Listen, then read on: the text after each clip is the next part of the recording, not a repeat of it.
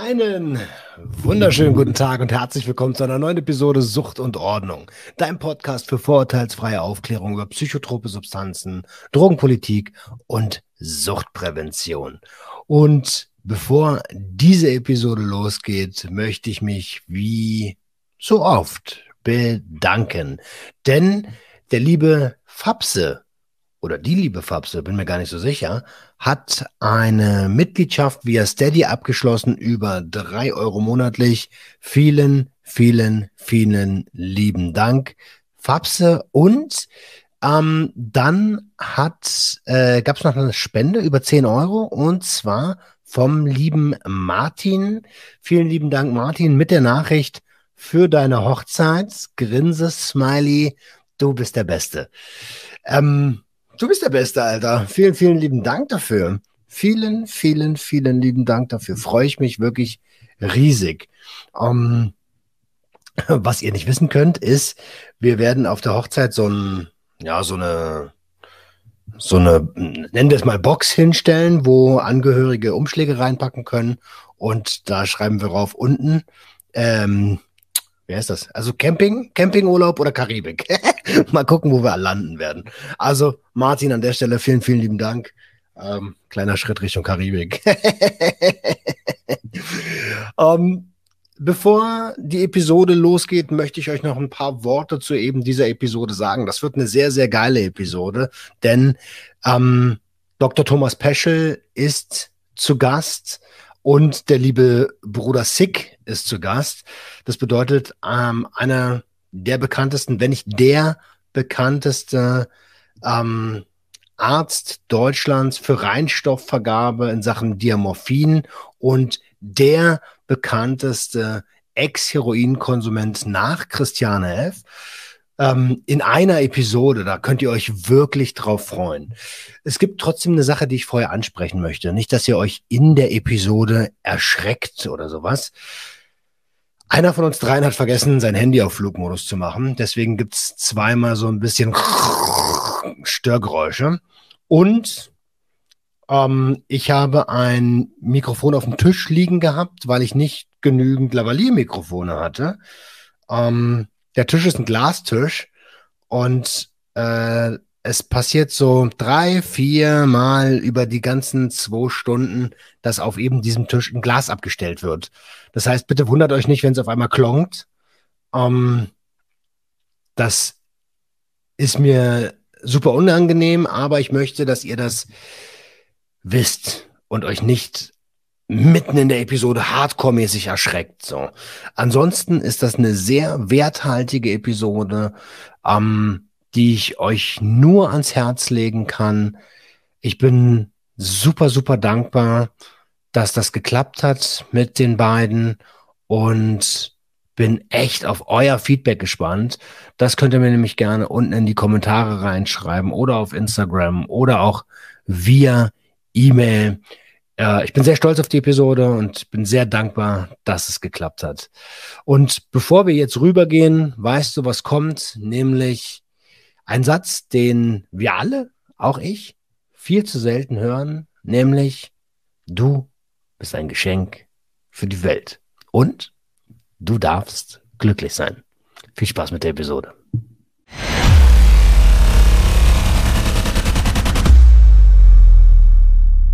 Einen wunderschönen guten Tag und herzlich willkommen zu einer neuen Episode Sucht und Ordnung. Dein Podcast für vorurteilsfreie Aufklärung über psychotrope Substanzen, Drogenpolitik und Suchtprävention.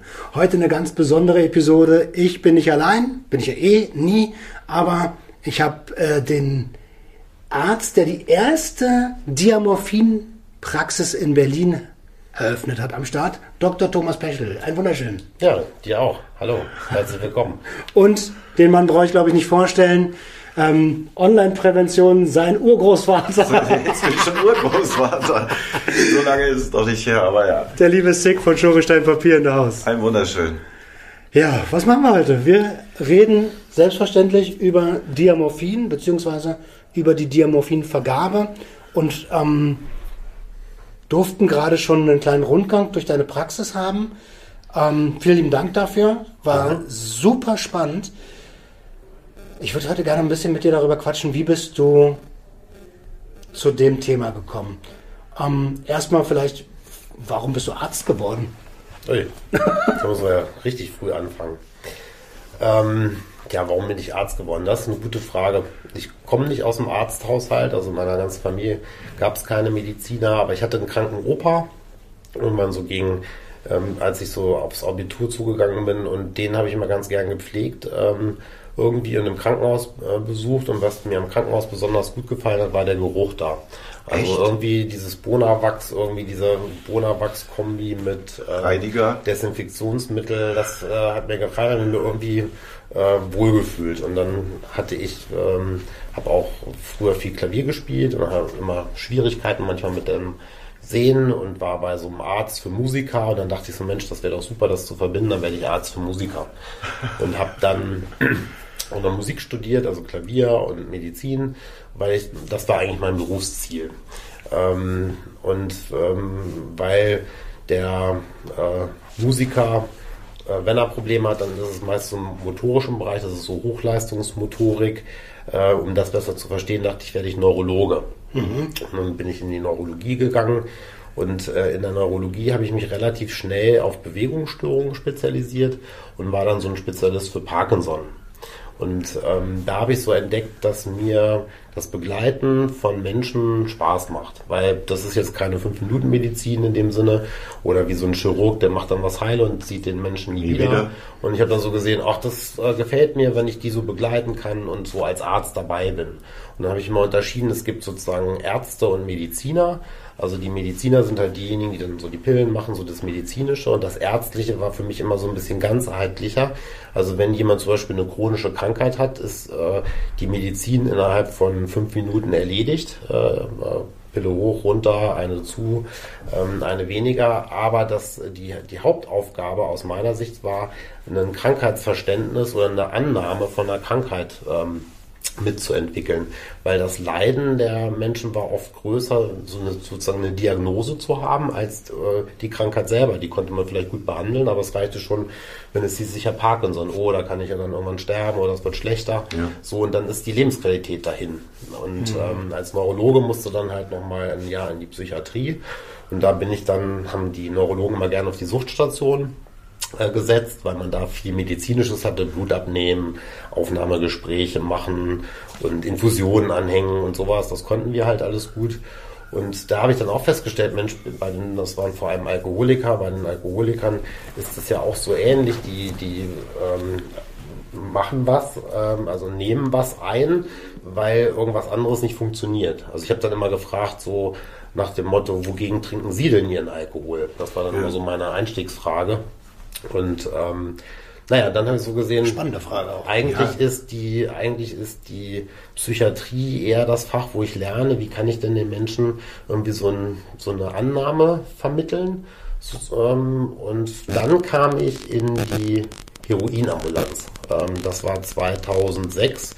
Da war es ja so, dass es da dieses Modellprojekt gab, was 2002 begonnen hatte, also die sogenannte Heroinstudie, wo man halt schauen wollte, ähm, die Deutschen sind besonders gründlich, also ihr erinnert euch, Ende der 90er Jahre, große Drogenszenen um die Bahnhöfe herum, Zürich, Platzspitz, Christiane F. mittendrin und so weiter. Hannover, HIV, mein, mein, genau, HIV-Epidemie, Hepatitis C und so. Und dann hatte man gesehen, Menschen Methadon haben wir zwar, aber hilft irgendwie nicht richtig. Gibt immer noch äh, Menschen, die davon profitieren.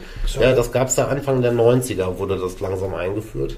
Und dann hatten die Schweizer hatten ja schon gute äh, Erfolge mit dem Heroinprogramm erzielt. Und dann haben die Städte Frankfurt und ähm, Hamburg und auch Hannover haben gesagt, wir müssen so ein Modellprojekt machen. Damals gab es eine rot-grüne Bundesregierung, die hat dann das, das Geld sozusagen dafür bewilligt.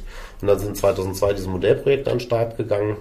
Und da konnte man dann eben ähm, Heroinabhängigen dann eben Heroin äh, damals noch nicht auf Rezept, sondern im Rahmen dieses Modellprojektes dann geben. Ähm, und da gab es eben verschiedene Zentren. Eins davon war Hannover und das war dann eben so von den Ärzten geführt, die auch an der medizinischen Hochschule tätig waren. Mhm. Also das ist die Uniklinik da. Ja. Wer war da einer der Vorreiter? Ähm, Naja, einen richtigen Vorreiter würde ich sagen, gab es nicht. Das war geleitet von dem CIS, äh, Zentrum äh, für Suchtforschung in Hamburg. Die haben sozusagen diese Studie gemacht. Ein, ein Professor Hasen war da maßgeblich beteiligt und das war eigentlich eher so die Begleitforschung. Man hat ja gesagt, man vergleicht jetzt äh, die eine Gruppe, die kriegt Heroin, die andere kriegt Methadon. Es wurde vorher gelost, wer in welche Gruppe kommt und der, der das Methadon losgezogen hat, der durfte nach zwölf Monaten dann auch in die Heroin Gruppe einsteigen. Aber wir haben damals relativ viele aus der Methadon-Gruppe verloren oder im Knast nachuntersucht, während die in der Heroin-Gruppe alle irgendwie gesünder geworden mhm. sind. Und für mich war damals sozusagen ähm, das Eindrücklichste, das hat sich so im Laufe der Zeit entwickelt. Ich hatte ja auch erstmal einen normalen Vorteil gegenüber Junkies und muss mein Fahrrad da irgendwie abschließen oder am besten Zweimal. gar nicht mitbringen. So, ne, weil ähm, das wird ja dann eh geknackt. Und dann haben wir halt gesehen, Mensch, denen geht's ja gut, die sehen gesund aus, die sind stabil, die wollen gar nicht mehr, die gehen eher mit der Dosis runter. Wenn sie entgiften gehen, dann kriegen die so komische Symptome, die kenne ich aus der Psychiatrie, also äh, Traumafolgestörungen, innere Leere, so, so, so ein permanentes Angespanntsein, Abscannen der Umgebung und solche Symptome. Und dann haben wir gesagt, Mensch, das, was machen wir denn hier eigentlich? Das ist ja irgendwie, eigentlich ist ja wie eine Medikation. Und ich erinnerte mich halt damals an die Parkinson-Patienten, also ein Parkinson-Patient, dem man frühzeitig das Medikament gibt. Beim Parkinson ist ja so, fehlt so ein Stoff oder der wird weniger, so eine degenerative Erkrankung und den kann man ersetzen. Dopamin, L-Dopa. Mhm. Wenn jetzt Tablette geben, wenn ich das dem gebe, ist der wieder ganz normal. Also dem geht es dann wieder gut. Sieht man keine Symptome, jedenfalls körperlich an. Ich so das Gefühl, das ist beim Heroin fast genauso, ne? Ja. Also, als ob die da einen Mangel haben. Also das war irgendwie ganz eindrücklich. So, man nimmt den auf, am nächsten Tag schon beim Friseur gewesen, ähm, am Ende des Monats auch immer Geld in der Tasche, die waren alle ganz begeistert. Ja, das ist immer was Neues dann und das ist so, sind so auch so Schlüsselmomente dann für den Betroffenen. Also denke ich mir, wenn ich am Ende des Monats als Schwerstabhängiger noch Geld übrig ja. habe von meiner Sozialhilfe, dann läuft das richtig, oder? Genau. Dann läuft das auf jeden Fall richtig. Wäre das, wär, wär das bei dir auch? Also bei mir hätte das bestimmt auch funktioniert, das Diamorphin. Äh, ich habe es vorhin, haben wir vor, vor der, bevor die Kameras gelaufen sind, auch schon gesprochen. Äh, das Methadon war nie ein Ersatz für mich. Das war eine Behelfsmedikation, einfach aus der Angst heraus, nicht genügend Geld zu haben. Fünf Gramm am Tag sind halt nicht ebenso bezahlt. Ich habe auch noch andere Sachen, die ich gerne möchte, brauche, wie auch immer. Sei es nur Schlafen, Essen oder sonst was. Also äh, das hätte funktioniert, aber das Methadon oder auch Polamedon war von der Emotion, die mit dem Stoff kommt, nicht identisch mit dem Heroin. So, also das hat nie dieses Wohlgefühl, das mhm. war die falsche Medikation für das mich. ist ja auch eine andere Substanz. Genau, es ist auch ein Opiat. Die meisten denken, ja, ist so ein Opiat. Das nee, ist, dasselbe. ist sogar ein Opioid. Oder ein Opioid. Also der Unterschied kennt er zwischen Opiaten und Opioiden? Die synthetische Herstellung ist der Genau, synthetisches oder? Opioid und Opiat ist immer abgeleitet aus dem, aus dem Opium, also aus dem ja. Schlafmohn direkt. Das ist das Morphium beispielsweise und das Diamorphin ähm, das sind Opiate. Aus und ähm, die Polar beispielsweise und auch Subutex, äh, das sind halt Opioide. Also okay. synthetisch hergestellt. Synthetisch hergestellt. Liebe Grüße Deswegen an Dr. Ogen an der Stelle. Durch den habe ich das nämlich das erste Mal überhaupt mitbekommen.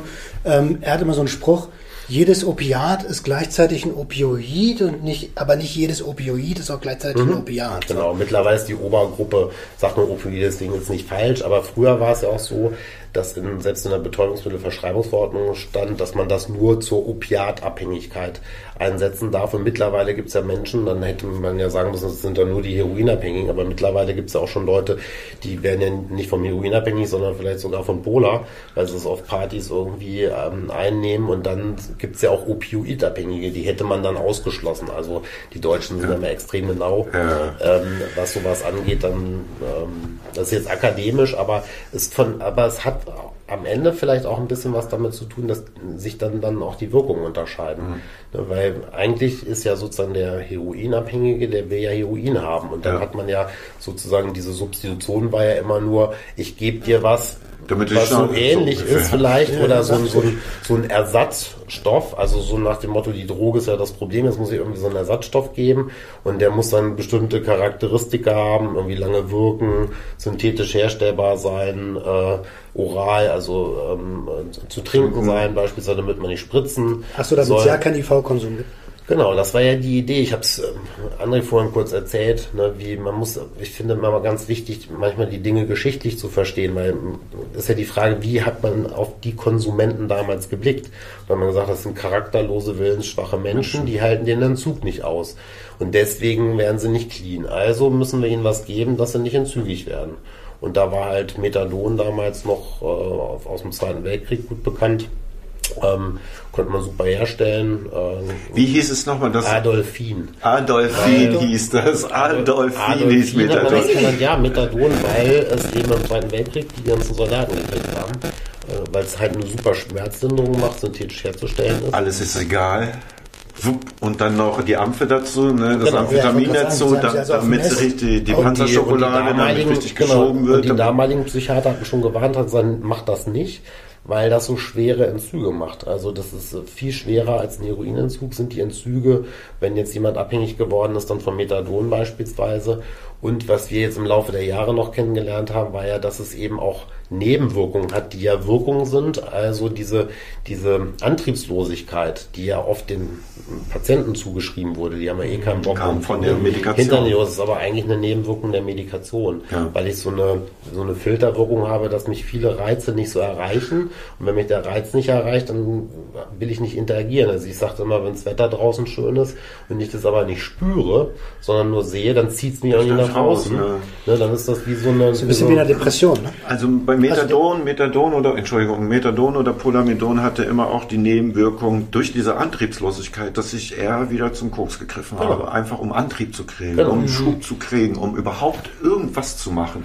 Ansonsten bin ich ganz oft nach der Vergabe nach Hause gekommen. Eine Stunde später habe ich schon genau. schielend, schielend, auf dem Küchentisch ja. gelegen und die Kippe ist einfach im Aschenbecher abgebrannt. Na, und das Schlimme ist auch, äh, das ist das eine, das ist, das ist glaube ich, ganz wichtig, dass es dadurch ja zu, zum Zusatzkonsum erst kommt, ja. weil man diesen Zustand nicht mag. Ja. Und der Zustand ist dummerweise auch immer gleichbleibend. Also das Zeug wirkt ja so lange, weil es so eine lange Halbwertszeit hat, sodass sich eigentlich nichts ändert. Nee, das, das, ist wie Flatline, das ist, ist wie tot. Ist also. ja völlig menschenuntypisch. Der Tag hat ja verschiedene Abschnitte, da ist mal was Schönes, also da, da, da passiert ja was. Ja. Und ähm, mein Eindruck war dann manchmal, dann nehme ich halt mal andere Substanzen, damit ich von außen wenigstens irgendwie mal eine Veränderung mhm, rein, mhm. sei es Alkohol oder Pillen oder Koks, um hochzukommen. Ja, also sediert, noch mehr sediert habe ich mich eher weniger. Ich hatte zwar auch Heroin bei Konsum, auf mit, also wenn ich die volle Ladung und auch ein paar Tage am Stück abgeholt habe. Ja. Ich habe halt oft dann einfach unterbrochen, bin drei Tage nicht hingegangen. Ja. So drei Tage nur auf Koks unterwegs, okay, und jetzt kann ich das eben gebrauchen, wenn diese warme Welle kommt, okay, abschalten. Mhm. Aber wirklich, dass das ein Ersatz für mich gewesen wäre, auf gar keinen Fall. Na, ich finde, das ist kein guter Ersatz eigentlich. Ich wollte gerade sagen, daraus ergibt sich ja eine gute Frage. Wir, mhm. ähm, wir haben ja verschiedene Substitute und natürlich drängt sich mir die Frage auf, Warum denn nicht gleich eine Diamorphinvergabe? Warum mhm. diese Ersatzstoffe und wo ist der wesentliche Unterschied auch innerhalb okay. der Substitute?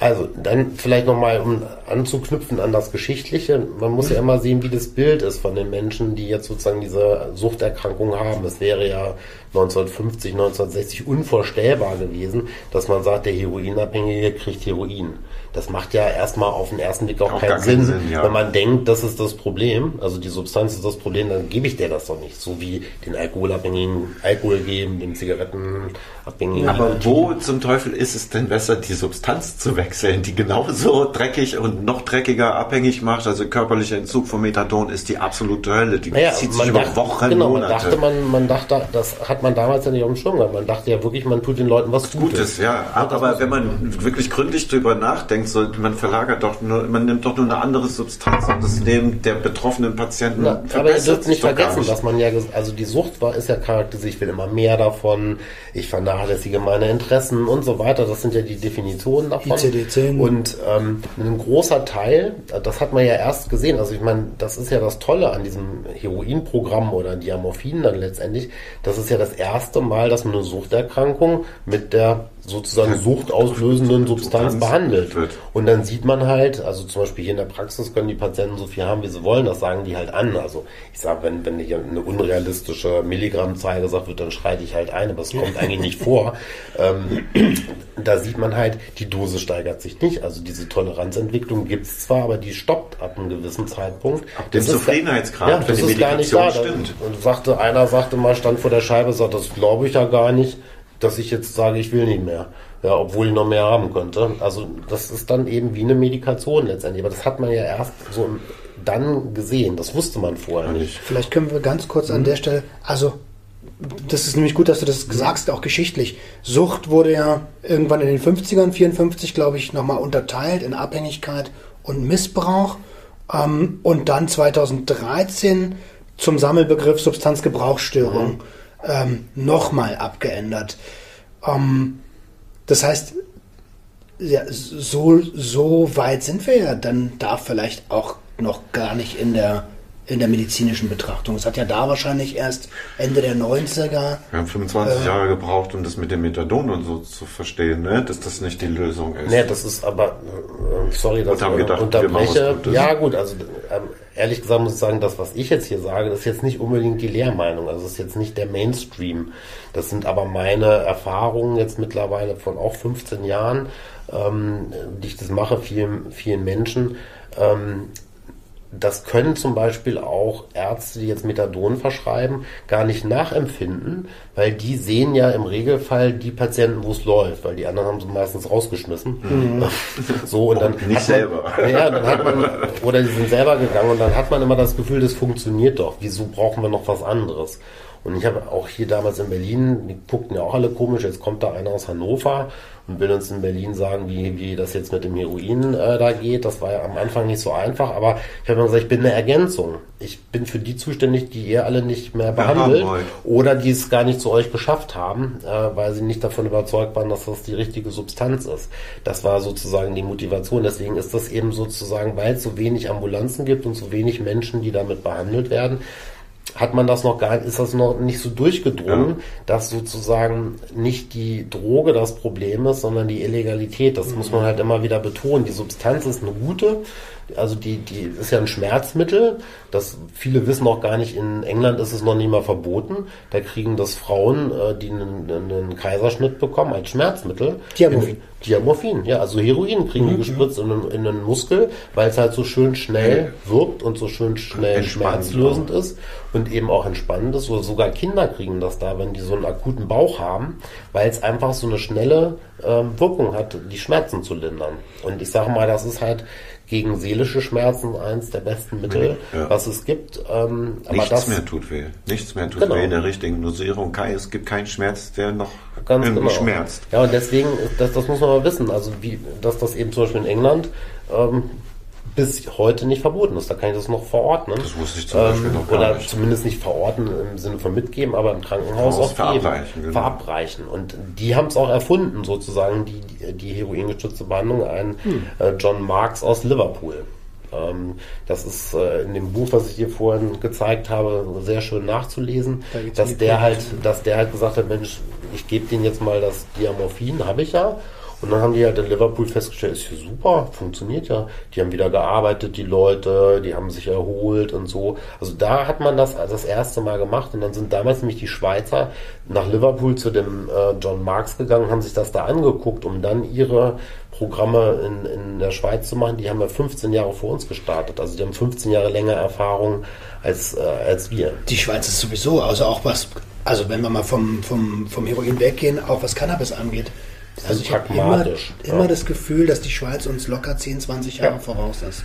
Und die, also die lachen ja teilweise. Die sind da sehr pragmatisch, ja. Also das, ähm, so, also deswegen, das muss man wissen, so hat sich das entwickelt und so muss man dann eben auch gucken, welche Substitute gibt es. Das war ja deine Frage, ne? Wie Danke, die verschiedenen Substitute. Und ähm, zum Beispiel Österreich hat seit 30 Jahren Morphium. Äh, als Hauptsubstitut, weil die haben gesagt, naja, okay, also Heroin können wir auch nicht geben, was ist denn am ähnlichsten? Ah ja, Morphium, also aus dem Morphium wird das ja raussynthetisiert. Und in, der, in Österreich ist es halt so, dass 60, 65 Prozent der Menschen da halt ähm, retardiertes Morphium als Hauptsubstitutionsmittel nehmen, weil es da die Tradition gibt. Und bei uns ist es genau umgekehrt, da ist die Tradition mit Methadon, also nehmen ungefähr 70 Prozent halt ähm, ungefähr Methadon, 25 Prozent äh, Buprenorphin und der Rest halt in Deutschland ist ja erst seit 2014 das retardierte Morphin zugelassen. Ähm, ist verschwindend geringer Anteil. So, also es hat teilweise dann historische Gründe, Politische. länderspezifische Gründe. Irgendeiner hat das dann mal entschieden, hat gesagt, hier, nimm doch immer Morphium. Und so kann man sich das erklären, dass erstmal es nur so wenig zugelassene Substitute gibt und wie gesagt, aus meiner Sicht ist Methadon eigentlich gar nicht so ein günstiges ähm, ähm, von der, vom Wirkprofil her. Irgendein Patient hat mal gesagt, ist wie, wenn ich Methadon nehme, ist so wie Fernsehen ohne Bild und Ton. Dann kann sich das irgendwie, hat ein schönes Bild. Schönes fand ich irgendwie ganz gut, dann kann man das vielleicht so ein bisschen nachdenken. macht gar keinen Sinn. Es macht einfach keinen Sinn. Genau, und ähm, so hat sich das entwickelt und so kann man dann eben auch sagen, also ich würde halt sagen, wenn man so eine Rangfolge machen würde, ist halt ähm, Diamorphin, Heroin die Substanz, die am besten die seelischen Schmerzen äh, wegmacht. Und dann kommt vielleicht ähm, das Morphium. Wobei das Morphium ist halt so, dass es vor allem außerhalb des Hirns wirkt. Das hat relativ wenig psychoaktive mhm. Wirkung. Da gehen nur 1, 2, 3 Prozent überhaupt ins Hirn. Das heißt, das ist das Mittel, was gut ist gegen körperliche Schmerzen. Ich sag mal, Diamorphin ist gut gegen seelische Schmerzen, Morphium ist gut gegen körperliche Schmerzen und das Buprenorphin ist irgendwie so ein Mittelding. Also es hat ja auch nicht so eine starke psychoaktive Wirkung, ähm, aber ähm, hat am wenigsten Nebenwirkungen. Ähm, von allen, so dass man halt sagen kann, okay, wieso nehmen die Leute solche Substanzen, beziehungsweise wem gebe ich jetzt was, würde ich immer abhängig machen davon, ähm, welchen Effekt er von dem Heroin hat, also welche Funktion das hat im Sinne ja. der Selbstmedikation, also wie stark ist sozusagen der seelische, na Schaden ist nicht, nicht richtig, äh, wir sagen immer Störung, ja. weil Störung kann man ja auch beheben. Ja. Ähm, Finde ich sehr ähm, sympathisch. Ne? Ja. Genau. Und das macht es nicht so endgültig. Ne? Ja, ist, ist es ja auch nicht. Man kann das ja auch alles behandeln. Das ist ja, ja gar nicht so, dass man da nichts machen kann. Aber erstmal ist das ein guter Einstieg und dann haben wir ja viele Patienten, die sich darunter stabilisieren, wieder arbeiten gehen, manche auch Vollzeit arbeitstätig sind und sobald dann das Leben einigermaßen ausgefüllt ist mit anderen Tätigkeiten, wir sagen mal sinnstiftenden Tätigkeiten, ne, dann ist es halt so, dass die ähm, dass, die, dass man es dann manchmal kombinieren kann mit anderen Substituten. Dann kommen die vielleicht nur noch einmal am Tag zum, zum äh, Diamorphin oder manchmal nur noch, nur noch alle paar Tage. Kann, kannst du den Satz nochmal wieder, wiederholen? Der Kollege braucht ein bisschen Salz. ähm, okay, verstehe. Das heißt, wir haben hier eher Tradition vor, vor wissenschaftlichen Erkenntnissen? na, wissenschaftliche Erkenntnisse sind ja kaum gesammelt worden. Man hat es ja so gesetzt, hat gesagt, okay, jetzt nehmen wir Methadon. Das funktioniert ja auch irgendwie bei ein paar Leuten und dann, dann ergibt sich das. Also, wie heißt das so schön, die normative Kraft des Faktischen. Also irgendwann ist das Goldstandard, ohne dass es groß untersucht worden ist. Wenn man jetzt mal guckt, was ist wissenschaftlich gut untersucht, kann man sagen, Heroin ist extrem gut untersucht, also Diamorphin. Da gibt es internationale Studien mit vielen, vielen Patienten, die das dann verglichen haben mit Methadon und da hat das eigentlich immer am besten abgeschnitten. Wobei man auch immer gucken muss, wie, was wird untersucht. Also die gucken halt, äh, auch bei der deutschen Studie war es dann so, da wurde untersucht, wie wirkt sich das auf die Kriminalität aus, beziehungsweise auf den Beigebrauch von, von äh, illegalem Heroin. Das kann man ja unterscheiden in der Urinkontrolle. Ist es jetzt Straßenheroin oder ist es sozusagen das pharmakologisch hergestellte Heroin? Und das waren immer so die Zielparameter, weil man ja immer davon ausgegangen ist, die Substanz ist irgendwie das Problem, man hat dann irgendwie das mit der Illegalität nicht auf dem Schirm gehabt. So, und das hat man eigentlich, finde ich, sehr gut gesehen, dass man, wenn man, wenn die, wenn man das legal, also von der Krankenkasse verschrieben zur Verfügung stellt, dann habe ich mit einem Schlag all das, was es eigentlich so gefährlich macht, weg. Also, dass ich nicht weiß, wie viel Milligramm oder was da drin was ist. Was ist überhaupt drin? Die Drecksstoffe, ich muss es mir illegal beschaffen, ich muss dafür meistens Mag klauen gehen. Ja, also weil es so teuer ist, das ist ja genau das, das ist das Problem, nicht die Substanz selber. Und wenn man die dann in so eine Gefährlichkeits, äh, Reihe stellen würde, dann würde Heroin erst weit nach Alkohol und Nikotin kommen. Gibt es ja eine ganz bekannte Studie von David Nutt. Genau, wobei der hat das auch nicht richtig eingeteilt, aber da ist, finde ich, nämlich das Heroin auch noch viel zu weit oben, weil da das Illegale mit drin ist. Und wenn ich das Illegale rausziehen würde, dann würde Heroin weiter nach unten rutschen, ähm, weil es eigentlich, wenn es vernünftig verschrieben ist und wenn jemand sich damit auskennt, ziemlich ungefährlich ist. Es gab keinen Todesfall in dieser ganzen Studie, wo 1500 Leute mit äh, beteiligt waren. Ähm, deswegen, das ist auch immer mein Plädoyer bei der Legalisierung, das ist immer so ein komischer Begriff, wenn man also kontrollierte Verschreibung oder kontrollierte Abgabe ist, da finde ich sinnvoller. Das muss man dann, oder regulierte Abgabe, man muss immer gucken, mit welcher Substanz habe ich es zu tun und wie mache ich dann die Regulation. Also finde ich zum Beispiel, dass das äh, Diamorphin weiterhin erstmal in ärztliche Hand primär gehört, über alles andere kann man dann irgendwann reden. Aber es ist einfach zu gefährlich, wenn ich es nicht vernünftig dosieren kann. Ne, ich habe ja Morphium und so weiter, äh, kriege ich jetzt auch nicht einfach überall, sondern verschreibt mir halt der Arzt. Vielleicht können wir ganz kurz bei den Streckmitteln bleiben.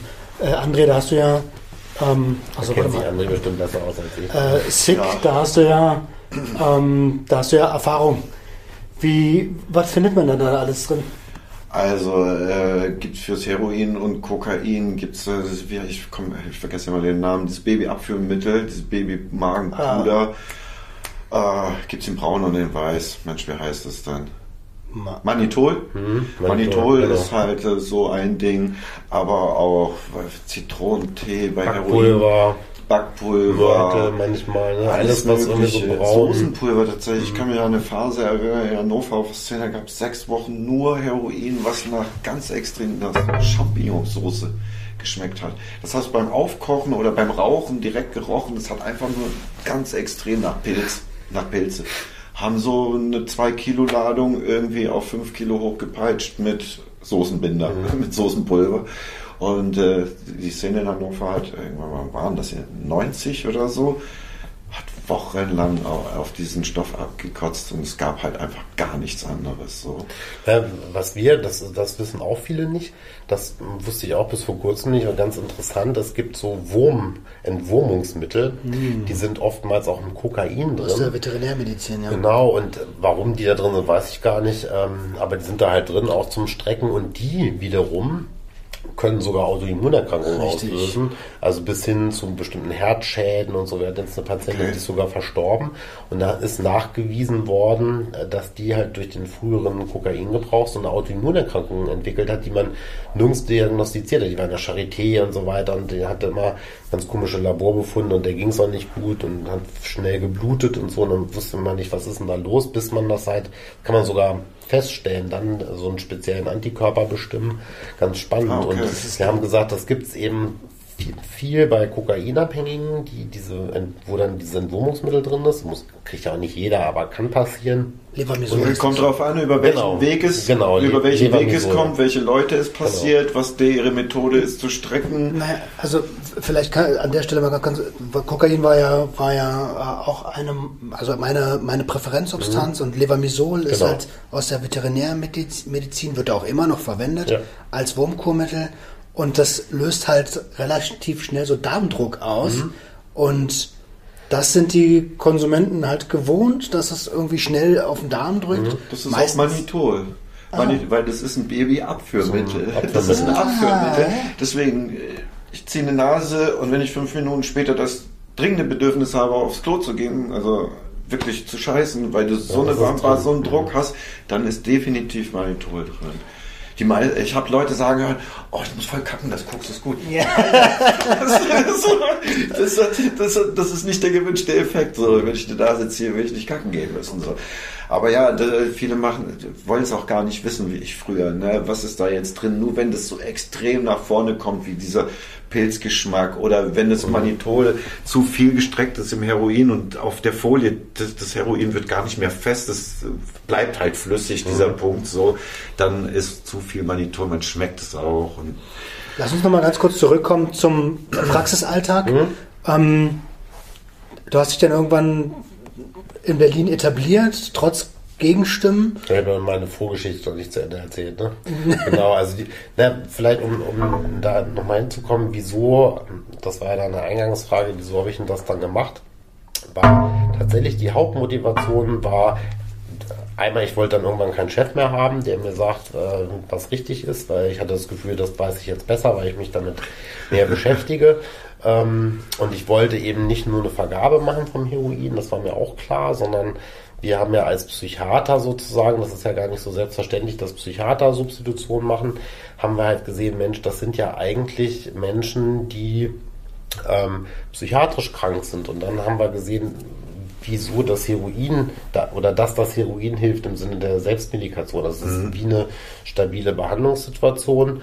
Ähm, das war so das eine. Und dann, dann kam so der Impuls, das ist ja total ungerecht, wie mit denen umgegangen wird, dass die immer reduziert werden auf ihre Drogen ähm, mhm. und eben oder auf ihre äh, Sucht oder Abhängigkeit ähm, und dass man denen eigentlich ganz einfach helfen kann auf allen Ebenen mit so einer kleinen Spritze. Also gesundheitlich geht es denen besser, man kann an die Hepatitis behandeln, die Zähne werden gemacht, stabilisieren sich, die schädigen sich nicht weiter, Psyche stabilisiert sich, das Soziale verbessert sich, weil ich jetzt die Grundlage habe. Also ich kann sozusagen richtig Arzt sein, der auf allen Ebenen hilft mit so einer zur Verfügung stellen von so einer simplen Spritze, wo da halt so ein bisschen Flüssigkeit drin ist, die dann aber sauber ist und nicht gesundheitsschädigend. Das war für mich so und dann eben ähm, dafür zu sorgen, und jetzt komme ich zu dem Eingang, also den Menschen zu helfen mit dieser chronischen Erkrankung, so kann man sie ja dann erstmal nennen, wenn man dann 20 Jahre irgendwie ähm, da in diesen, in diesen Zusammenhängen unterwegs war, denen irgendwie zu helfen, wieder einen Weg zurück ins Leben zu finden. Und das ist ziemlich viel Arbeit, weil die meisten ja erstmal im Kopf haben, ähm, die Droge ist das Problem, ich bin nur clean, guter Mensch. Und sozusagen, dass man sich aber, und man ist ganz oft gescheitert. Und man hat ganz oft auf Leute gehört, auf das Hilfesystem, die gesagt haben, machst du das, dann wird alles gut. Und das, weil man ja Mensch ist und sagt, Vertrauen hat vielleicht und sagt hier und Hoffnung. Arzt und Hoffnung, mache ich das mal und dann aber jedes Mal wieder scheitern und so. Und jeder Rückfall ist ja wieder ein Scheitern. Und von jedem Rückfall erhole ich mich immer, brauche ich länger, um mich zu erholen. Auf jeden ähm, Fall bei mir auch emotional ja. so. Ich habe wesentlich mehr emotional gelitten unter meinen letzten, in den letzten zehn Jahren. Kleinere Rückfälle, nie mehr so wie vorher. Aber selbst die kleinen Rückfälle haben mich extrem, also frustriert. Ja, die Scham oder, oder wenn, wenn, wenn Scham und Schande ist ein großes eng, Thema. Ja, halt, enge ja. Bezugspersonen dann irgendwie enttäuscht sind vielleicht von einem oder irgendwie auch vielleicht nicht sagen, aber nur so gucken, mhm. das tut ja weh. Und dann mache ich mich ja immer weniger auf den Weg, weil ich nicht mehr scheitern will. So, und das war, also um dann nochmal drauf zurückzukommen, sagen, okay, da kann ich so als Psychiater und Psychotherapeut ein bisschen mithelfen, dass man sich wieder traut. Und ich sage mal, mein, mein, mein wichtigstes Ziel ist, dass ich verhindere, dass man nochmal scheitert und dass man sich nicht überfordert. Und man hat ja oft gar kein Gefühl für sich, was kann ich leisten, wie arbeitsfähig bin ich, äh, wenn ich das lange nicht gemacht habe, viel überschätzen sich dann ja, halt ja, auch schnell, dann eben, wenn ich dann der Bremser bin, dann tut es mir mal leid, denke ich, oh, jetzt denken, denken die noch, der traut mir nichts zu, sagen, nee, nee, das liegt aber nicht daran, sondern mach mal langsam, Schritt für Schritt, dass der Boden noch hält. Ähm, das ist ein, eine, das ist eigentlich die Hauptaufgabe oder ja. meine Hauptarbeit hier, sozusagen da die Menschen zu begleiten. Würdest du sagen, dass unter dieser Substanzgebrauchsstörung, wenn wir sie mal als solche bezeichnen, ähm, oft noch andere psychische Erkrankungen liegen, wie Depression, Burnout, ja. Essstörungen? Klar, Ängste und, und, und so weiter, Essstörungen ganz häufig, ADHS ist nochmal so ein eigenes Thema, aber spielt hier auch eine große Rolle. Naja, das Problem ist so ein bisschen, dass unser medizinisches ähm, äh, unsere medizinische Nomenklatur, zumindest in Deutschland, darauf basiert, dass man nur beschreibt. Also man stellt keine Zusammenhänge her zwischen den Dingen. Das heißt, wenn ich jetzt sozusagen süchtiges Verhalten oder abhängiges Verhalten zeige mit Vernachlässigung und so weiter, ich will immer mehr und, und mache das weiter, obwohl es gesundheitsschädlich ist, dann diagnostiziere ich halt eine Abhängigkeitserkrankung. Wenn jemand keinen Antrieb hat und morgens nicht aus dem Bett kommt und äh, auch sonst nur trüb äh, über das Leben denkt, dann ist er, hat er halt eine Depression, wenn er bestimmte Kriterien erfüllt. Und dann wird alles nebeneinander gestellt, aber nicht in Beziehung genau. gesetzt. Und das sozusagen ja Früher, man hat immer gesagt, die Leute sind krank, weil sie drogenabhängig sind. Wir haben es dann umgedreht, wir haben gesagt, sie sind drogenabhängig, weil, weil sie krank sind. sind. Genau. Sozusagen, also dass das dass da Zusammenhänge gibt und dass man beim Heroin sogar sehr spezifisch beschreiben kann, was es für Wirkung macht. Ne, wenn ich Geborgenheit, Wärme und Sicherheit äh, substituieren kann mit den Mitteln und Menschen habe, der das alles nicht hat oder hatte oder traumatisiert ist, dann bin ich nie mehr sicher in der Welt. Also wenn Nee. ich was Schreckliches erlebt habe. Ähm, oder wenn ich nie erlebt habe, äh, wie es ist, wenn ich irgendwie, wenn es mir schlecht geht, in den Arm genommen werde, getröstet werde. Das Beispielsweise. sind also Sachen, die ich jetzt auch in den letzten zehn Jahren meines Krisenseins tatsächlich auch zum Teil sehr schmerzhaft lernen musste, Mhm. auch in Interaktion in einer Beziehung zum Beispiel. Zum Beispiel, so, ja. also auch dieses Thema mich schnell angegriffen fühlen und all sowas und dann halt bricht sofort immer meine ganze Welt zusammen. So, also ich bin dann sehr emotional und sofort am Ende meines Lebens, also die Geschichte bricht. So und äh, ja, also ein Filter ist auf jeden Fall dann wichtig. Für mich Das sind ist so es im Moment das THC. genau, das sind Reaktionsweisen, kann man, nennt man Coping-Reaktionen. Das heißt, ähm, das sind alles Schutzmechanismen für, für die Seele sozusagen. Ja, genau. Ähm, weil man nicht verletzt werden will. Die, man, Genau. die können unterschiedliche Ausprägungen haben. Das heißt, wenn ich den ganzen Tag irgendwie aufmerksam durch die Welt renne, weil ich halt ein paar Mal überfallen worden bin oder was Schlimmes erlebt habe, dann will ich ja nicht, dass mir das nochmal passiert. Also Genau. muss ich hinten Augen haben, überall Genau. Antennen ausfahren, wo könnte die Gefahr lauern, selbst wenn gar nichts ist. Das- genau. Ne? Ist, ist das Die System Angst ist die ganze Zeit in Stress, Stress, Stress, Genau, Stress. und das ist anstrengend beispielsweise. Das ist ein typisches psychiatrisches Symptom Für mich, von einer war, für mich waren Emotionen insgesamt anstrengend. Meine eigenen, ich bin, also ich war auch einer von denen 30 Jahre lang, ich stehe auf und konsumiere sofort. Das ist das allererste. Ich will gar nicht nüchtern in den Tag starten. Das ist mir ein Graus. So äh, einfach nur, weil ich, weil ich mich nüchtern nicht ertragen konnte. Ich kam mit dieser Emotion, mit diesem emotionalen Chaos nicht zurecht. Also äh, bei mir in der Geschichte, ich habe das so für mich, meine Mutter kommt halt auch aus einem Haushalt, wo Schläge re regiert haben. Meine Mutter hat elf Brüder, die alle schlimmer sind als ich so ungefähr. Äh, Oma hat mit der Hundeleine, Lederleine, Stahlkarabiner die Truppe dirigiert. Mama war die zweitälteste, hat halt viel abgekriegt, mit 16 von zu Hause geflüchtet. Also mit normalen Umgang mit Emotionen, wie wenn du traurig bist, in den Arm genommen zu werden, das hast du gut Lob und sowas, all das gab es nicht. Und meine Mutter ist halt nur einfach vor dem Schmerz geflüchtet. Jetzt hat sie natürlich dieses Unvermögen, mit, diesen, mit ihren Emotionen umzugehen, unwissentlich an mich weitergegeben. Sie wusste ja nicht, dass sie jetzt da irgendwie einen Schaden erlitten hat, sondern hat diese Unfähigkeit, mit Emotionen umzugehen, an mich weitergegeben. Und als ich an den Punkt kam, dass meine Tochter zur Welt kam, ist das halt so voll auf mich eingeprasselt. Das war auch schon so die letzten, in den letzten zehn Jahren, wo ich eigentlich, nicht eigentlich, wo ich clean werden wollte, ums Verrecken.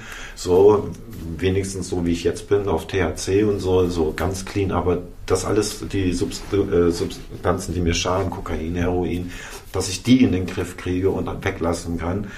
Das ist so ein super anstrengender Prozess für mich gewesen. Also ich habe tatsächlich die ganzen Dreharbeiten von Schornsteinpapier, das waren fast vier Jahre, habe ich auf ein positives, ein schönes Gefühl, also die Belohnung fürs Nüchternsein gewartet. Es hat sich dreieinhalb, vier Jahre immer noch beschissen angefühlt, das Nüchternsein. Bis ich mich dann so über vier Jahre hinweg so nach und nach an dem Ding, an dem Projekt festgehalten habe, positive Rückmeldung von überall gekriegt habe, wieder in Gespräche gekommen bin, auch mit anderen Betroffenen und so. All das hat mich dann jetzt über die Jahre gefestigt. Dieser soziale Kontakt, der halt hier auch in der Praxis stattfinden kann, das fand ich sehr gut mit dem Raucherraum draußen Äh, äh, genau, mal. ist super einfach, weil die Leute hier ihr, nicht einfach nur ihre Medikation kriegen und da ist die Tür, so, sondern weil sie können hier bleiben, sie werden aufgefangen, haben Platz für Ruhe und für Gespräche, gemeinsames Kochen, also wieder sozial interagieren mit anderen, um ja auch mal das Leben wirklich als schön zu empfinden oder lebenswert zu empfinden. So. Das war so für mich gefühlt die größte Auf. Man, wann fühlt sich das denn gut an? Wann verdammt nochmal kommt das? Oder wäre ich, ja, hätte ich nicht diese lange Strecke gehabt, wo ich mich jetzt dran festhalten konnte an der Aufarbeitung meiner Sucht, so, äh, wäre ich garantiert auch rückfällig geworden. So, wenn ich nicht dieses gro diesen großen Ersatz gehabt hätte, der halt ständige Auseinandersetzungen mit meinem Problem auch bedeutet. Ist aber auch so, ne? anstrengend, ne?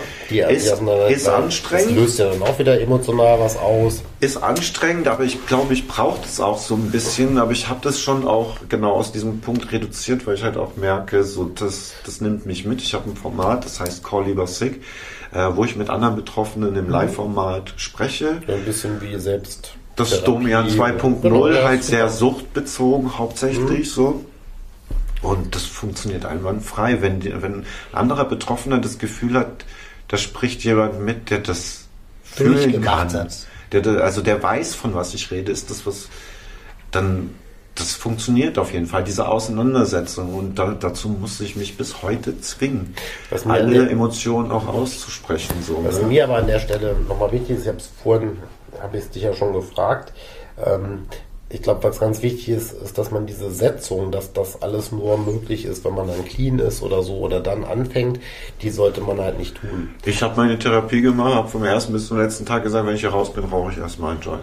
Ja. Also habe dann tatsächlich drei nee, Bongs geraucht das, und den das Keller ändert sich ja so langsam, dass jetzt auch zum Beispiel Langzeittherapien auch unter Substitution gemacht werden. Manche sagen dann, wir müssen es dann in der Langzeittherapie ausschleichen, andere sagen, nee, muss man nicht unbedingt. Ähm, das, das sind ja alles so Setzungen von früher, auch dass Psychotherapie nur geht, wenn man nüchtern ist und gar keine ja, Medikamente nimmt und solche Geschichten. Wir sagen alles Quatsch. Bin ich gar nicht aufnahmefähig. So. Ich komme gerade aus der Entgiftung, Mann. Ich bin am, unter dem Nullpunkt. Da kann man ja gar nichts mehr machen. So, ne? ja, genau. Aber dann halt äh, äh, keine Gespräche zu führen in mhm. einem in einem Normalzustand. Der Patient ist dann ja oft nur im Normalzustand. Die wenn ich ernsthaft Therapie machen möchte, komme ich ja nicht übermäßig voll zugeballert zu meinem Gesprächstermin. Da habe ich meine Dosierung, dass ich dem aber auch noch folgen kann. Also so, ja. äh, zumindest ist es der Weg, wo sich hinentwickelt für einen Langzeitsüchtigen, der darunter leidet, dann halt auch unter seiner Sucht. Ne? Das, man muss nach und nach die Dinge halt ausschließen. Lass uns mal kurz gucken, das finde ich nämlich einen guten Punkt.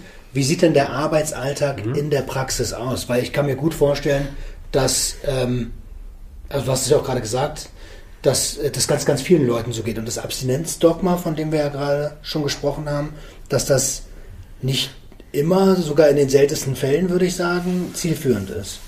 Mhm. Wie, wie, wie, macht ihr das mit euren Patienten? Also wie sieht so ein Alltag aus? Na, hier sind ja so im Schnitt so 120 äh, Leute, die täglich kommen, ein bis zweimal am Tag.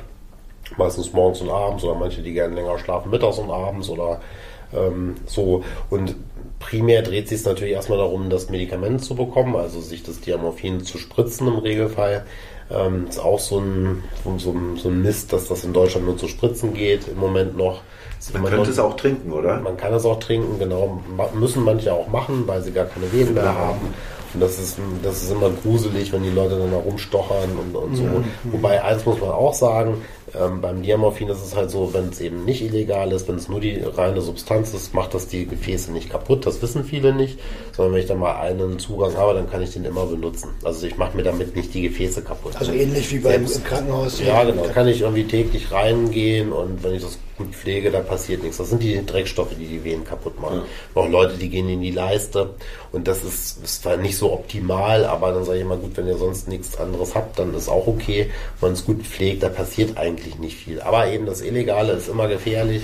Ähm, das sollte man halt nicht tun. Man kann auch unser äh, Zeugs in Muskel spritzen, beispielsweise. Da passiert auch nichts. Das war was ähm, Neues für mich. Genau. Oder? Aber das darf man eben nicht mit den illegalen Substanzen machen. Das ist halt eine, das ist ja ein reines Mittel.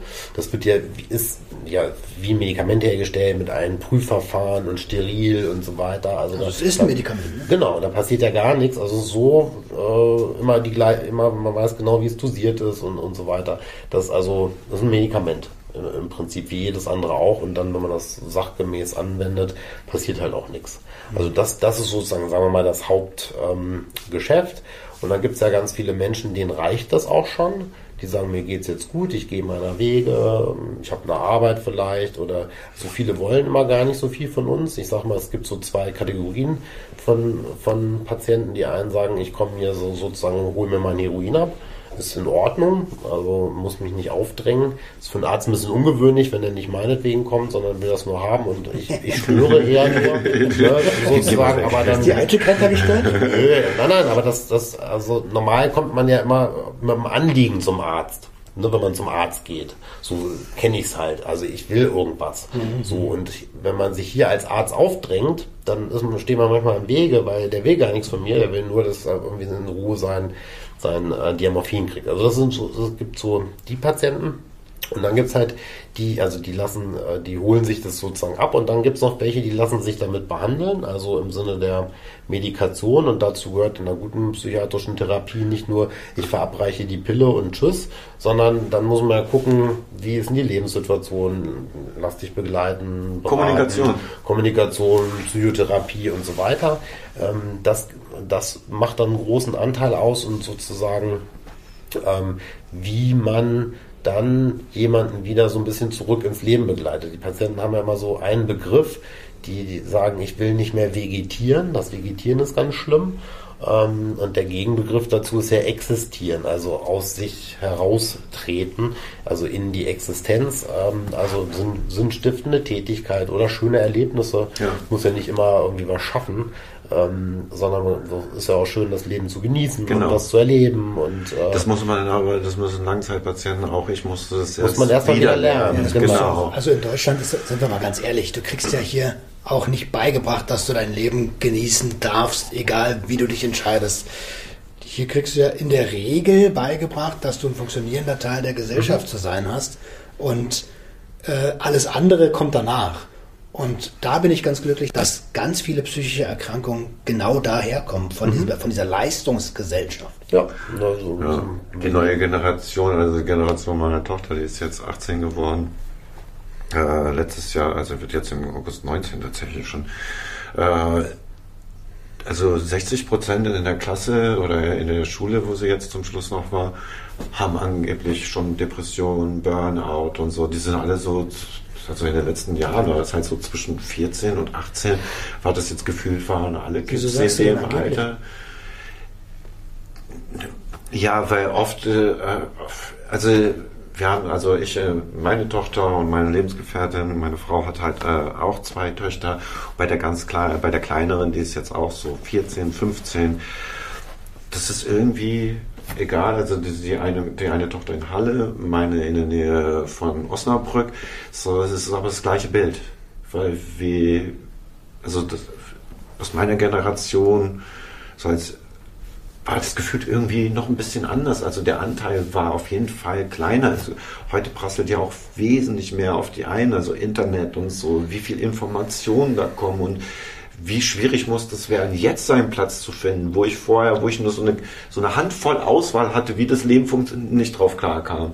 Wenn ich jetzt äh, diese Auswahl hätte und jetzt nochmal jung wäre, das würde mich alles auch total mit. Wahrscheinlich, also wahrscheinlich Deswegen fragte ich. also ich habe große Hoffnung, da, dass ich mich äh, da täusche, so dass also dass das was heißt große Hoffnung? Also äh, dass das das darf eigentlich doch nicht sein, oder? Dass 60 Prozent unserer Kinder heute in so einem in einer- so einer emotionalen Welt leben, traurig, antriebslos. Alles ist leer, nichts macht irgendwie einen Sinn, es lohnt sich das Aufstehen nicht und so. Das ist so viel geworden auch bei der jungen Generation. Beobachtest du das auch? Wir haben ja auch drei Kinder. Ähm, die, die älteren beiden sind Jungs. Der eine hat jetzt auch Abi gemacht. Und so, der weiß zum Beispiel noch nicht genau, was er machen will. Ne, das wäre vielleicht früher nicht so gewesen. Da hätte man schon einen Plan gehabt oder so. Ja. Und ich glaube, der entscheidende Unterschied ist, wenn man jetzt nochmal ganz weit zurück äh, guckt, früher hat man halt das gemacht, was die Eltern gemacht haben. Da war es irgendwie klar. Also da war der Weg vorgegeben, sozusagen aus Tradition, Vater Arzt, ich Arzt, Vater Jurist oder ich übernehme den Laden oder so. Da, da wurde man gar nicht gefragt. Und dann hat sich das so ein bisschen gewandelt und mittlerweile steht einem ja alles offen. Ja. So, und man, und, und das, was du gerade gesagt hast, ne, und dann muss man sich irgendwie entscheiden. Aber wofür? Woran orientiere ich mich? Was ist Genau. mein, was mein Frame, mein, mein, mein Fixpunkt? Ist es jetzt das Instagram, also das Schönheitsideal, was mir da vorgelebt wird, oder, oder, ähm, hier mein Mittlerer, der ist 16, der geht jeden Tag ins Fitnessstudio, der will halt einen schönen Körper haben. Ähm, Das ist jetzt halt vielleicht eine Phase, vielleicht auch nicht, aber also irgendwas brauche ich ja, um mich äh, so zu orientieren oder irgendeine Norm offensichtlich oder irgendwas. Und dann, wenn ich dann daran aber scheitere, oder früher gab es vielleicht noch eine Erwartungshaltung, an der ich scheitern konnte, jetzt ist die, wird die anders aufgebaut über das, über das Gesellschaftliche.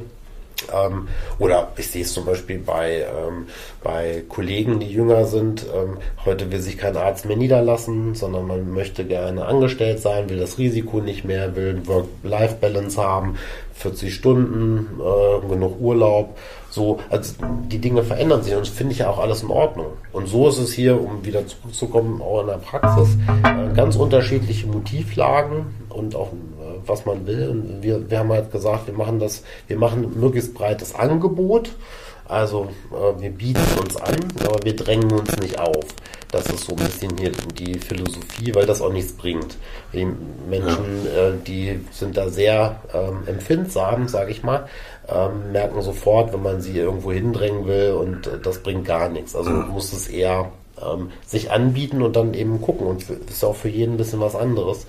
Ähm, der eine will dann gar nicht mehr arbeiten und das ist in Ordnung. Das muss ja nicht so ein Es ist immer individuell. Ja, genau. Eine Suchtbehandlung ist es immer individuell. Jeder hat ja auch sein, seine eigene Geschichte, sein, sein Schmerz, den er mitbringt so den er verarbeiten muss. Und ja, es ist immer individuell. Deswegen hat mir da so auch das Methadon-Programm und so irgendwie mhm. gar nicht gepasst. Also wir sind hier beim Ansatz helfen statt retten. Und dadurch eigentlich doch retten.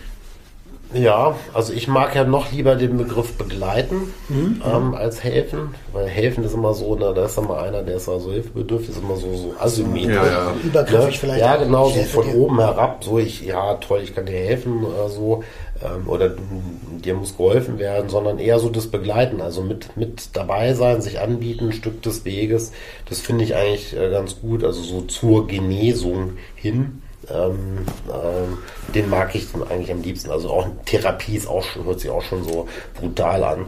Ich therapiere dich jetzt so. nee, eher, eher begleiten. Ja, das ist dann auch Begleiten, ja, doch, das gefällt, das gefällt mir an der Stelle auch ganz gut, der, ja. der Titel Begleiten. Mhm. So tatsächlich ist es ja auch so, ähm, mein Therapeut war irgendwie die Kamera und die Auseinandersetzung, ja. so, und die hat mich vier Jahre lang begleitet ja. und danach noch weiter. Jetzt begleitet mich die Geschichte immer halt noch es ist einfach wichtig, äh, dass man das Gefühl hat, man hat etwas oder jemanden, der, der das mit. Na, der auf einen achtet, der da ist, wenn man vielleicht ist. braucht, der, ähm, also allein, dass da jemand ist, dem man vielleicht vertrauen kann oder von dem man weiß, der schädigt mich jetzt nicht und der meint es gut, in Anführungsstrichen, ähm, das ist ja schon irgendwie viel wert. Ja. Weil die meisten, die herkommen, sind ja ganz alleine oder ganz vereinzelt. Oder neulich sprach ich mit einer Patientin, die sagt, das ist so schwer, selbst jetzt hier zu sein, also ja quasi clean von der Illegalität. Ähm, ähm, gerade während der Pandemie, wo wir hier alles geschlossen hatten, wo man sich ja nicht so aufhalten sollte. Das heißt ja, ich will ja auch in Beziehung stehen. Meine ja. Freunde und Bekannte, die sind auf der Szene. Also gehe ich da halt hin ähm, um die zu treffen. Und dann werde ich halt eingeladen und dadurch passiert jetzt ja, wieder ein Rückfall oder so, weil, weil wir sind halt als Menschen Beziehungswesen. Wir können ja. alleine gar nicht auf Dauer. Das ist ein großer Schmerz, der bei mir dann noch hinzukam, die, also das Gefühl, komplett alleine zu sein, ja. auch gerade in der Phase, wo ich mich eigentlich von der Droge trennen wollte, weil dann ich habe jetzt äh, 25 Jahre lang mit Drogen hantiert, Drogen verkauft und konsumiert ja, und alle, die ich kenne, machen ne? das, genau.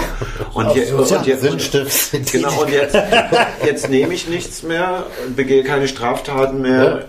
Ja. Ich weiß 20 Stunden am Tag nicht, was ich machen genau. soll. So, ich habe überhaupt gefühlt, weiß ich gar nicht. Genau. Das ist absolut leer. Und das, was du gemacht hast, das ist ein Volltreffer also da werde ich ja auch nie müde, das sage ich dir ja sowieso ständig, ähm, dass du die Tür geöffnet hast für ganz, ganz, ganz, ganz viele Menschen, denen es ähnlich geht, überhaupt eine Plattform zu finden, wenn sie sich nicht in Praxen trauen äh, oder Therapiemöglichkeiten suchen, eine, die niederschwelligste Art überhaupt Hilfe anzunehmen, zu kreieren, nämlich mit dem Format, dass man einfach nur zuhören kann und merkt, okay, da geht es genau, jemandem genauso. Und oder es auch mal alles aufzuschreiben. Also das ist für mich auch ganz extrem wichtig gewesen. All, also meine Aufarbeitung, all das, was mich belastet hat, halt auch mal laut auszusprechen, mhm. mich selbst zu hören und dann im Abgang halt nochmal nach den vier Jahren des Erzählens nochmal äh, ein Jahr nur ich und meine Geschichte und ich mhm. schreibe das ganz mit schönen Worten meine scheiß Geschichte auf. Mhm. So, nochmal diese intensive Auseinandersetzung. Das hat mir auf jeden Fall geholfen und natürlich dann auch das was ganz wichtig war für mich, obwohl ich das vorher mal ignoriert und weggedacht, was interessiert mich nicht die anderen so, aber wieder in Gespräch zu kommen mit den anderen mhm. so und äh, das Gefühl zu haben, nicht alleine zu sein damit, weil so hat sich die letzten 10, 12 Jahre angefühlt, so ich bin voll alleine damit. So. Ja, Keiner kann helfen. Das, das, das Gegenüber ist deswegen so wichtig, wenn man es jetzt sozusagen mal therapeutisch, psychotherapeutisch ähm, ähm, aus abstrahieren will, ist es ja so, wie, wie werden wir denn erwachsen, wie entwickeln wir uns? Und dann kann man sagen, das Ich wird zum Ich am Du. Also man braucht ein Gegenüber, was einem ja auch Rückmeldungen gibt genau. über mich selber, äh, damit ich irgendwie mich auch kennenlerne. Also wenn ich das nicht habe, dann, dann, dann weiß ich gar nicht, wer ich bin. Nur die Eigenwahrnehmung hat man die dann und die nicht. ist meistens nicht ganz korrekt. Nee, also die, die reicht nicht immer, das heißt, ich brauche sozusagen Gegenüber. Und wenn mein Gegenüber jetzt kein Gutes war, willkürlich, cholerisch, unberechenbar, dann ist das, dann, dann fange ich an, mich zu schützen oder immer Angst zu haben und so weiter. Und, und jetzt sozusagen im, im Guten, wenn ich jetzt mich behandeln will, lassen von anderen, selbst behandeln, dann brauche ich sowas wie wie so ein Gegenüber eine Rückmeldung, ja, ein Feedback. Feedback, ja. ja. Ähm, Im Prinzip ein Feedback-Mechanismus kann man neudeutsch sagen. Da das ist ganz hilfreich. Und das übernimmt zum Beispiel in der Psychotherapie ist das ja der Therapeut, ja. der übernimmt das, der stellt die Fragen, der gibt Rückmeldungen, ähm, fragt an einer bestimmten Stelle nach und, und so weiter. Das ist ja nichts anderes als dann Psychotherapie. Und, und in gesunden sozialen Gefügen würde das ja Familie und Freunde genau. äh, ersetzen. Man sagt ja auch genau. immer, du bist die Summe der fünf Menschen, mit denen du dich am meisten umgibst. Mhm. Ähm, das ist enorm wichtig, ne? Also wie, wie mein Kontext, also mein Umfeld ja. dann letztendlich ist. Genau. Und, und das, vielleicht um das nochmal zu sagen, ähm, also auch ein bisschen abstrakter, weil nicht jeder macht ja dann einen YouTube-Kanal auf und ja, ja, sich selber und schreibt noch ein Buch und dann ist alles gut.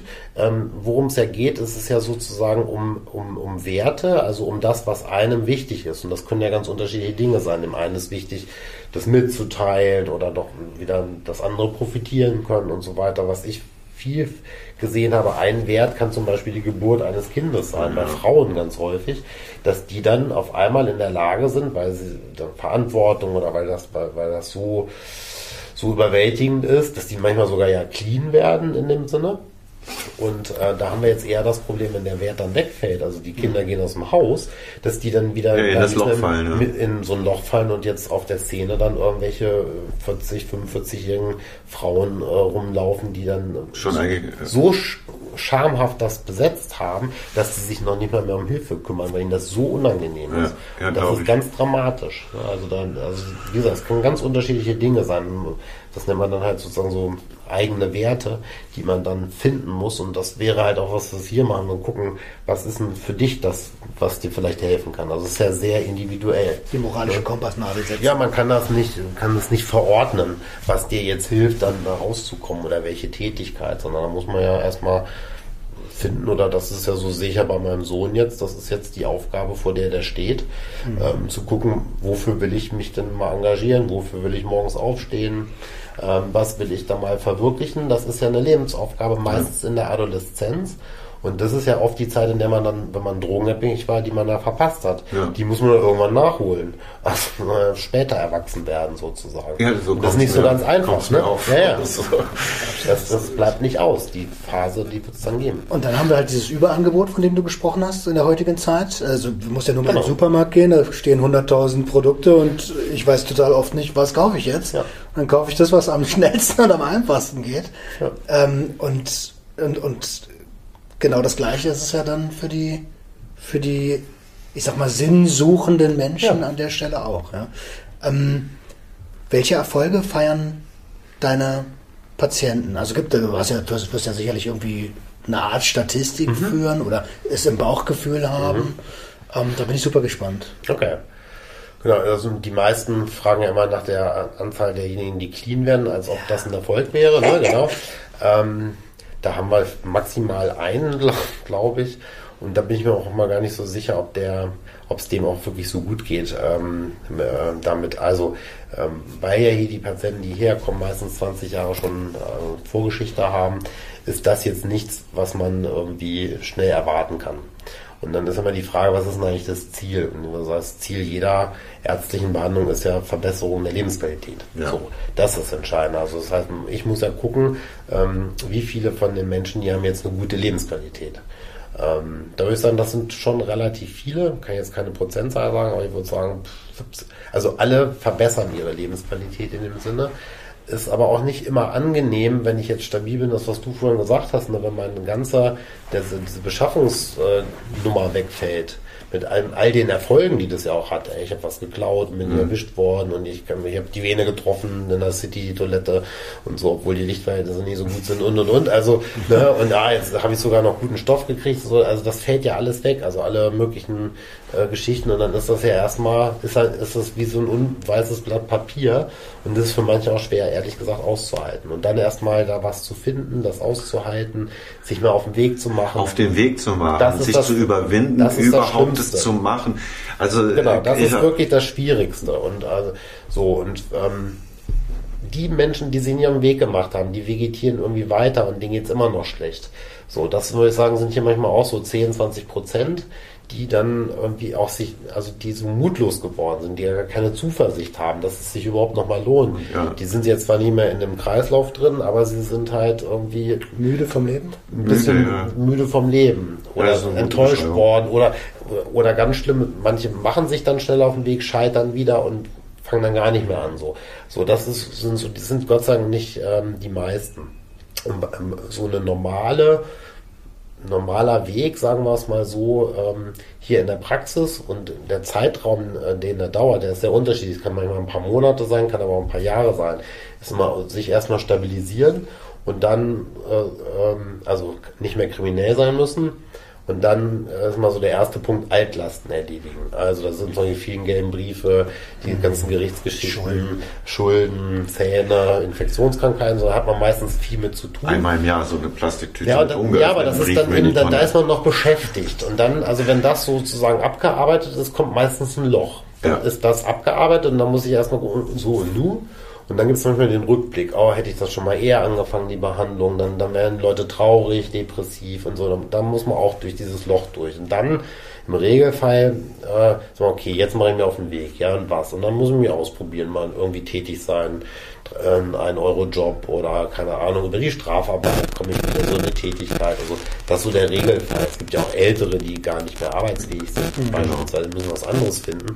Ähm, aber sagen wir mal, wenn wir den Regelfall nehmen, dann ist es so, dass mittlerweile Neulich habe ich mal durchgezählt, ich glaube, da waren schon 15 Prozent haben wir auf dem ersten Arbeitsmarkt. Also richtig sozialversicherungspflichtig, gehen zur Vollzeit. Arbeit, Vollzeit, ähm, alle haben Ausbildung hier gemacht im Rahmen der Behandlung. Und das alles ähm, betone ich immer im Rahmen der Behandlung. Also nicht Ja. erst, äh, wenn man clean ist, sondern das ist auch, auch ein Schritt, der oft braucht, sich trotz Behandlung auf den Weg zu machen. Das ist wichtiger. Und Ja. ganz wichtig, weil das, ich sage mal, viele denken, ich darf erst leben, wenn ich clean bin. Und sagen, nee, du musst jetzt leben, um überhaupt die Chance zu haben, clean zu werden, weil das folgt danach. Also wenn die Droge sozusagen nicht das Problem ist, sondern die Folge, dann muss ich mich um das Problem kümmern. Kümmern. Und je besser das Problem Das Problem Griff ist dein krieg, Alltag. dann wird die Folge sozusagen immer weniger notwendig. Also wenn ich weniger seelische Schmerzen habe, Genau. dann brauche ich ja weniger Substanz. Das ist das, was, was meine Aufgabe war, dann in den letzten zehn Jahren, mir so viele glückliche Momente im Alltag einzubauen oder Dinge, die mir gut tun, einzubauen, ob ich sie nun machen mag oder nicht, wie Sport oder so,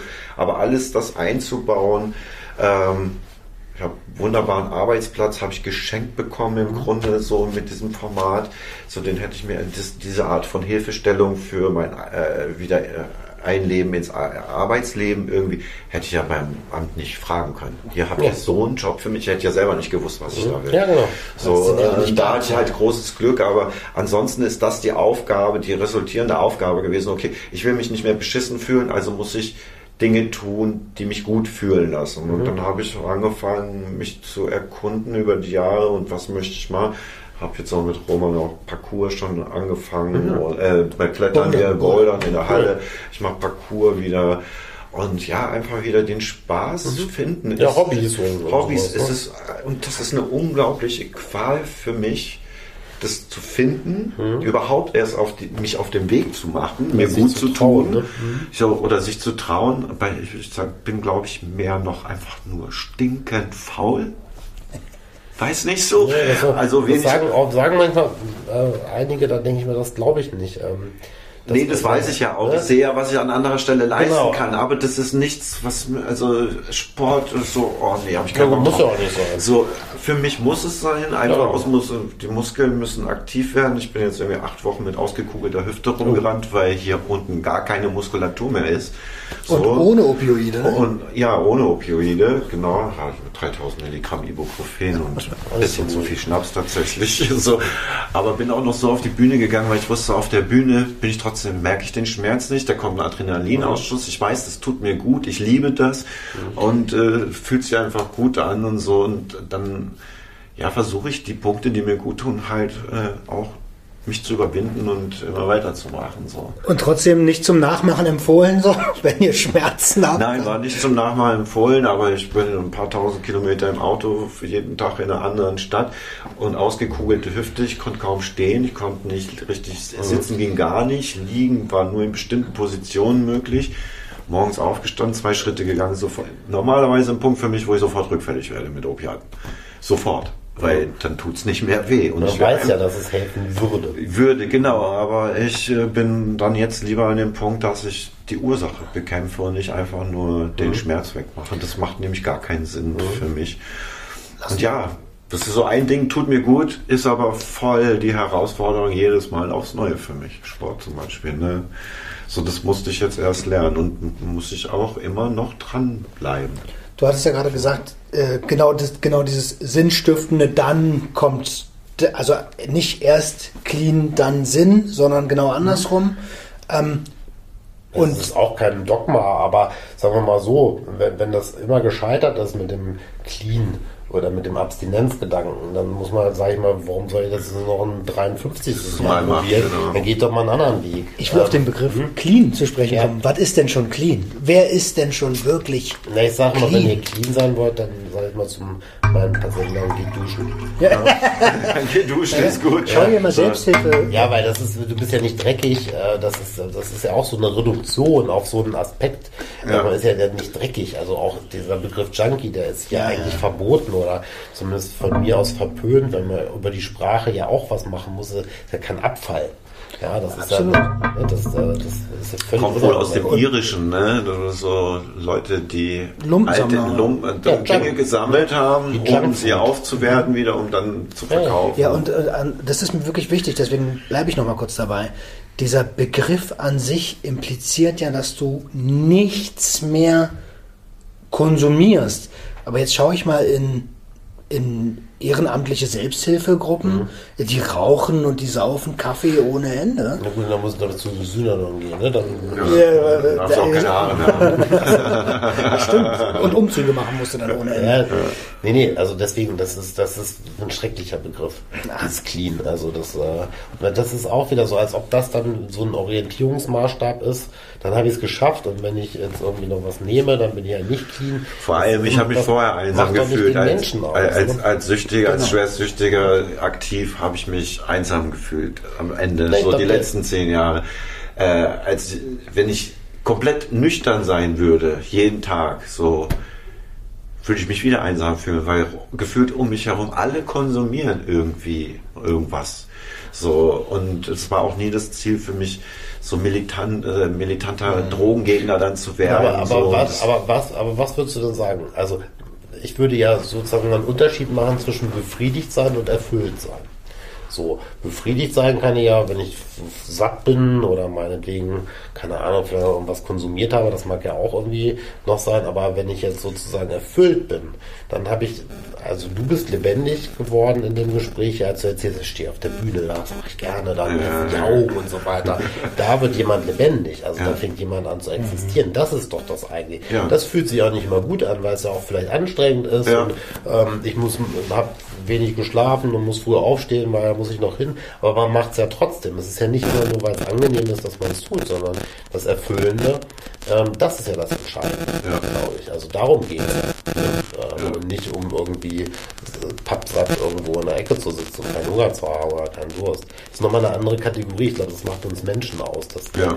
irgendwie so diese Werte verwirklichen wollen, sei es im Sinne von tätig sein, aber auch von Dingen auch mal erleben wollen. Und die Substanzen können das nicht abkürzen. Das geht nur über das eigene Tätigsein. Und dann ist sozusagen die Belohnung oder das Resultat ist dann der Sinn oder die Erfüllung. Ja. Ne? Ähm, aber das kann man nicht direkt kriegen. Ja, und, die, äh, und, und, und das Endo, welcher Stoff auch immer, System.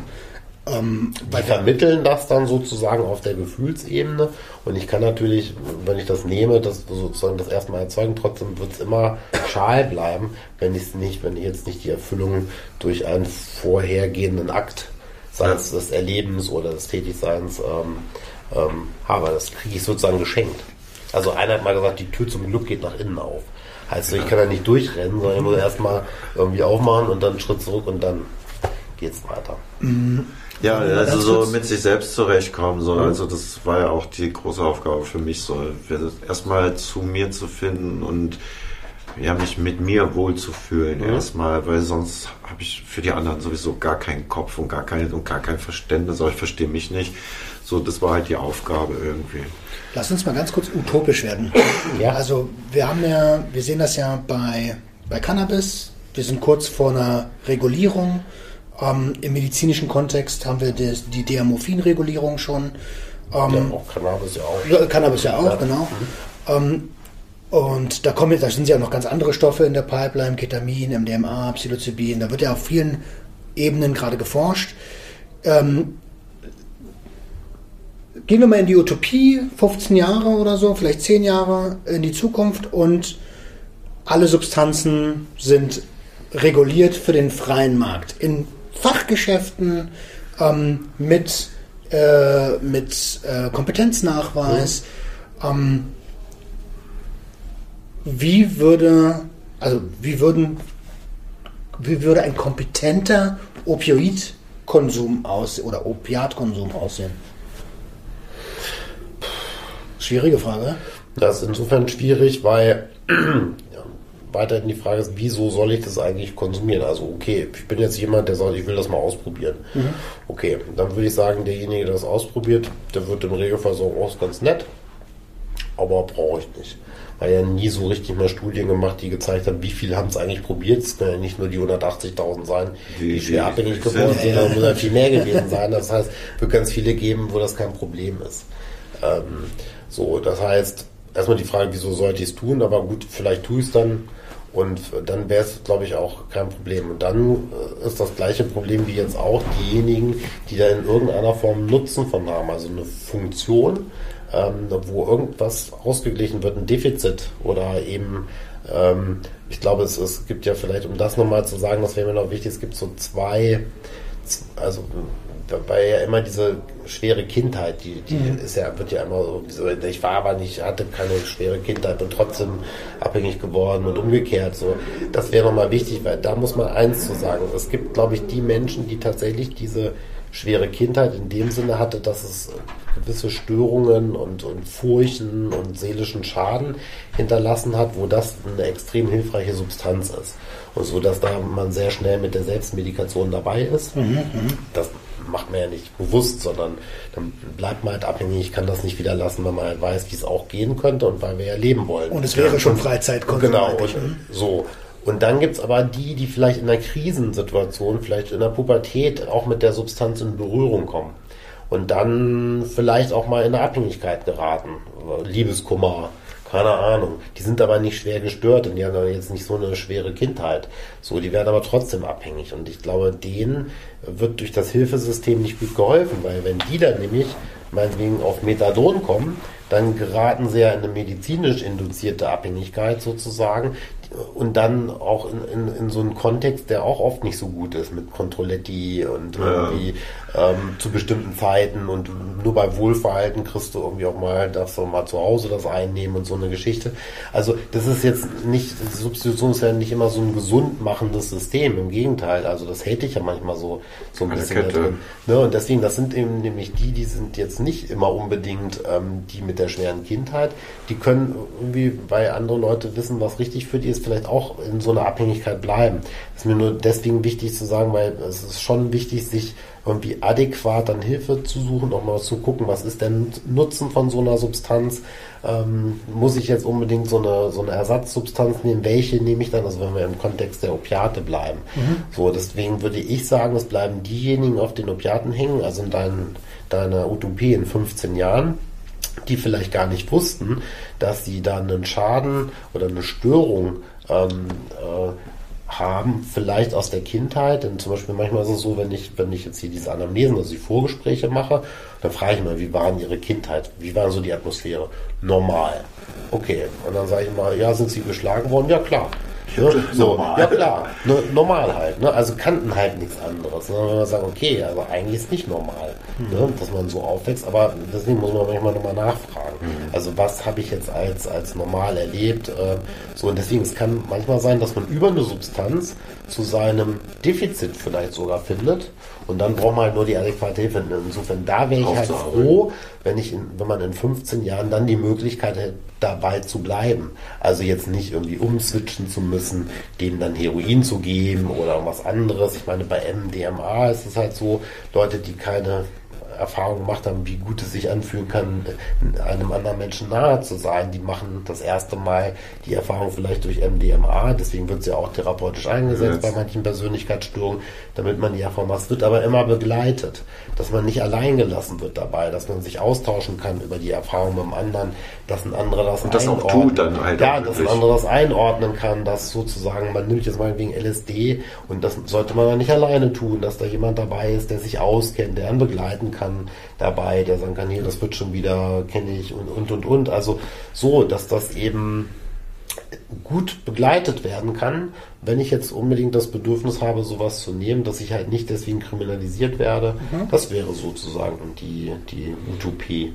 Also, dass ich, dass ich die Möglichkeit habe, da auch ranzukommen nach Aufklärung, Beratung. Also ich persönlich hätte jetzt nicht unbedingt das Bedürfnis, das alles durchprobieren zu müssen. So bin ich halt. Ne? Ähm, ja. Aber wenn jemand das hat, bitteschön. Dann soll er aber nicht kriminalisiert werden. Absolut, absolut.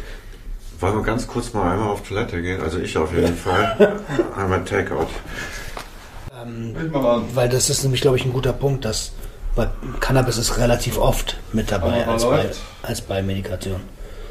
Genau, also es gibt ja verschiedenste äh, Zusatzmedikationen oder möglicherweise Alternativen. Ähm, wir hatten vorhin darüber gesprochen, also ähm, das oder man, man kann sich das eigentlich immer ganz gut so vorstellen, dass die psychoaktiven Substanzen alle in irgendeiner Form eine Filterwirkung haben. So stelle ich es ja. mir immer vor. Das ist auch bei den ganzen Psychopharmaka, die Ärzte verschreiben dürfen, auch nicht anders. Also Neuroleptikum beispielsweise gegen Psychosen macht dich insgesamt nur langsamer. Äh, das heißt, alle, es kommen ein bisschen weniger Impulse ran und alles wird langsamer. Dadurch kann ich manches wieder besser integrieren. Und bei einer Psychose, da leide ich ja darunter, dass mir alles irgendwie reizen, über, so, ich kann es gar nicht mehr integrieren und, und so weiter. Und dann wird das alles wieder so ein bisschen, bisschen fassbarer. Ähm, bei, bei Antidepressiva ist es so, die helfen gar nicht gegen Depressionen aus meiner Sicht, sondern die machen so eine Taubheit, so ein Numbing. Das heißt, ein bisschen scheißegal, also es kommt nicht mehr so viel an mich ran. Und das ist ja manchmal erstmal hilfreich, wenn ich halt sehr belastet bin von irgendwas ja. und es nicht mehr so an mich rankommt, dann kann ja auch eine Depression als Folge dann wieder besser werden. Aber die, das macht ja nicht direkt die Depression besser. Genauso ist es bei den anderen Substanzen eben zum Beispiel bei den Opiaten ist es so, die sorgen ja dafür, das weiß man ja, die gehen ja nicht direkt an den Schmerz, sondern die sagen, die sorgen dafür, dass ich ihn nicht wahrnehme. Also der ist ja da, aber er tut nicht weh. Mhm. Aber ich sehe, er ist da, er kommt nicht, also er kann mich nicht ich umhauen. Fühl ich fühle ihn nicht. Genau, das ist ja die Aufgabe. Ähm, sozusagen das Ibuprofen, äh, mit, das geht direkt an den Schmerzrezeptor und sagt hier nicht feuern und äh, dann wird es nicht ans Hirn weitergeleitet. Die Opiate, die gehen nicht an den Rezeptor, sondern die sorgen nur dafür dass im Hirn, dass der zwar, dann kommt der Impuls, aber pff, ist mir egal. Ne? Also tut nicht weh. So. Und deswegen kann man die so ein bisschen nach diesen Filtern einteilen. Und beim Cannabis weiß man halt auch zum Beispiel, dass das eben auch dann Amplituden von Stressreaktionen äh, reduzieren kann, äh, dass es nicht so ausschlägt, genauso wie bei Benzos. Die machen ja auch nichts weiter als eine Dämpfung ja. Alkohol auch. Ne? Wäre mir, also für mich persönlich schon wieder auch too much. Also Benzos und mein, mein, für mich als Filter wäre mir zu viel. Vor allem muss ich aufpassen, weil äh, ja, weil es halt schon schon da musst du genau Suchtpotenzial. wissen, wie du die konsumierst und dosierst. Alles, was hilft und gut ist, macht abhängig. Ja, ja. Ist so. Ja, ist so. so. will nicht abhängig sein. Der muss doch nicht abhängig sein. Äh, Vielleicht noch mal ganz kurz für euch, damit ihr versteht, wie wir da hingekommen sind. Ähm, in, in der Pipi-Pause äh, meinte ich gerade, ey, was, was Sick vorhin angesprochen hat mit dem, mit der Stressresistenz, mit der Kritikfähigkeit, das habe ich auch ganz krass und ich habe dafür halt Cannabis verwendet früher. Ähm, und jetzt habe ich dafür gar keinen Filter mehr. Ähm, wenn ich, wenn man, wenn man mich kritisiert und nicht genau das Wording nimmt, was, was, was ich verstehe, ähm, sehe ich das als Angriff und raste aus. Ja, ja, also mittlerweile schaffe ich es halt über die letzten Jahre Training mit dem Cannabis. Ich, natürlich habe ich auch viele Male noch falsch reagiert, so, weil ich einfach vielleicht nicht genug geraucht habe. so, ich weiß es nicht. Aber so, wo, wo, wo, wo mich trotz des Cannabis noch gestresst hat und das hat mir halt deutlich auch angezeigt, oh, okay, äh, Zeit, um Cannabis komplett zu, also ausschleichen zu lassen, den Versuch zu starten, ganz clean zu werden, da bin ich noch nicht. Und ich bin jetzt halt zehn Jahre opiatfrei. Das ist dann halt auch eine Selbstmedikation, ne? Ja, ja, klar, natürlich. ne? Ich setze das tatsächlich als Medikation ein. Ich bin da auch nicht mehr so rauschorientiert. Boah, das muss richtig knallen und so. Ich rauche keine Geräte mehr, auch schon ewig nicht mehr, sondern einfach nur Joints. Ähm, bei Bedarf auch. Und ich liege gerade so bei einer Menge zwischen drei, drei und acht Joints. So. Also jetzt tatsächlich ist es auch ohne Alkohol, ist es noch auch noch weniger Ja. So, weil wenn ich nicht trinke, habe ich weniger Rauchbedarf. So, ähm, das funktioniert ganz, ganz gut und ich äh, mix mir jetzt auch äh, eigenes CBG und da hatten wir ja vorhin auch ganz kurz, habe ich halt eine sehr muskuläre Entspannung. Äh, der hilft mir, den Filter des THCs noch irgendwie sauber zu sortieren. Ich bin sehr klar trotzdem, weil oft die Gräser heute sind ja so psychoaktiv, dass du auch Kopfkino kriegst und so, wenn du ein bisschen mehr von rauchst. Und ja, so nach und nach kriege ich mal, wird mein Umgang mit Substanzen, mit dem Konsum immer besser. Ich verstehe mich immer besser. Es ist halt diese konstante Auseinandersetzung. Aber wie gesagt, nach zehn Jahren bin ich immer auch noch nicht bereit, noch nicht ganz bereit, das ohne, also mein Leben ganz ohne Filter aushalten zu können. Es So. gibt ja auch Menschen, die brauchen ihr Leben lang in irgendeiner Form Medikamente. Und das ist auch in Ordnung so.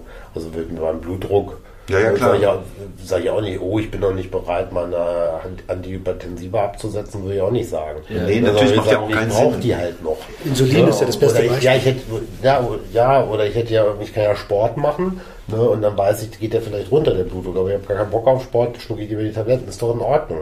Ja. Also wenn es die Möglichkeit gibt und ich sage, ich mache das halt, damit kein anderer Schaden eintritt. Also da finde ich immer, das muss man wirklich echt, echt immer ganz nüchtern betrachten. Da ist immer so, hinter der Tür manchmal diese, diese Abstinenz, der schleicht sich irgendwie immer ein. Als ob das jetzt ein Drama wäre, äh, wenn ich da irgendwie noch was brauche. Weil, warum, warum nimmst du das? Weil du nicht ausrasten willst, weil du weißt, okay, es könnte eine Situation kommen, da komme ich so in Bedrängnis, ähm, da reagiere ich vielleicht nicht adäquat, vielleicht aufgrund meiner Biografie, weil mich das an früher erinnert und dann gehe ich in die Verteidigung. Ich weiß aber, da reagiert eigentlich das innere Kind. Ich würde als Erwachsener gar nicht so reagieren, nämlich ich kann nicht anders, weil die Automatik anspringt. Ja, genau. Ne, so. Und um das zu verhindern, bin ich ein bisschen, bisschen Ja, abgedämmt. diese, diese antrainierten Verhaltensweisen. Genau, das sind äh, ja Reflexe, Schutzreflexe Ja, eigentlich. Ne? Können wir noch mal ganz kurz auf die, U also wir waren ja gerade bei der Utopie ähm, und bei, also noch Utopie, ich nenne es Zukunftsmusik, ähm, dass äh, alle Substanzen erwerb, äh, erwerbbar sind und den, den, die Anmerkung fand ich extrem spannend, zu sagen, hey, wenn du merkst, dass das Opioid oder welche Substanz denn auch immer, dass das deine Substanz wird, dann hast du da vielleicht vielleicht was, was du gar nicht weißt. Ähm, Kann ja ein Hinweis sein. Ne? und, und, und aber gleichzeitig sagst du, okay, das ist okay. Also es muss halt nur gucken, dass dass es nicht. So gelassen musst du dann aber erstmal damit umgehen können, so, wo wir doch jetzt äh, 50 Jahre das Stigma aufgedrückt bekommen haben, obwohl es schon irgendwie seit wie viel Jahren. Wir sind ja auch schon 50 Jahre weiter bei der Utopie, ne? Ja, ja, ja, okay. Ja, da sind wir noch ein bisschen weiter. Da, dafür gibt es aber Leute wie uns, die eben Aufklärungsarbeit betreiben ja. und und akzeptierende Arbeit betreiben. Aber das ist ja jetzt auch so. Deswegen, das würde ich auch, glaube ich, denken. Also wenn ich sozusagen mit so einer Substanz ein Problem entwickle, dann, dann ist wirklich, wäre es wirklich wichtig, mir sachkundige Hilfe zu holen äh, und dann jemanden haben als Gegenüber. Das wäre die Utopie, der jetzt nicht sagt, oh, bist ja jetzt drogenabhängig geworden, lass mal die Droge, sondern ups, ähm, was ist das für ein Hinweis? Ähm, mhm. Lass mal gucken, ähm, wo das da irgendwie. Wo kommt das Bedürfnis her? So wo, wo das herkommt, dass, dass das jetzt bei dir so andockt. Ähm, lass mal ins Gespräch darüber gehen, lass mal gucken, ähm, was wir da tun können. So, das wäre, glaube ich, sinnvoll. Das, was wir beim Reingehen gesprochen haben, genau das, als wir unten reingekommen sind. So. Hinter der Kamera ja, sitzt übrigens Conny. Warum, warum, warum, konsumieren, warum, konsumieren, ja. warum konsumieren wir? Also was, was ist der Grund dafür?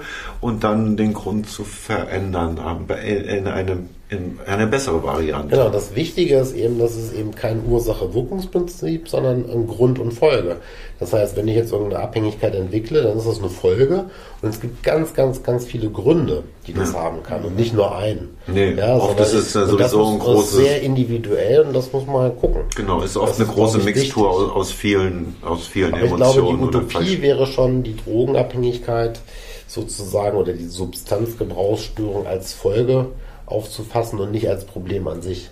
Sondern das kann immer nur eine Folge sein ja. und nicht wirklich ein, äh, ein eigenes Problem. Ist klar, kriegst eine eigene Dynamik. Ja, irgendwann. Klar. Dem, also Leute, ja. die sich wirklich damit befassen, ja. die sind ja jetzt schon an dem Punkt. Genau. Äh, gesamtgesellschaftlich das zu sehen, das ist, glaube ich. Aber welche viele Gründe das haben kann, ähm, ist manchmal ganz spannend, das rauszufinden. Mhm. Ja, und weil die Gründe halt immer individuell sind, jeder seine eigene hat, so äh, ist ist die, die Suchtbewältigung halt auch so, oder die Suchtarbeit ja. äh, ein Riesending so.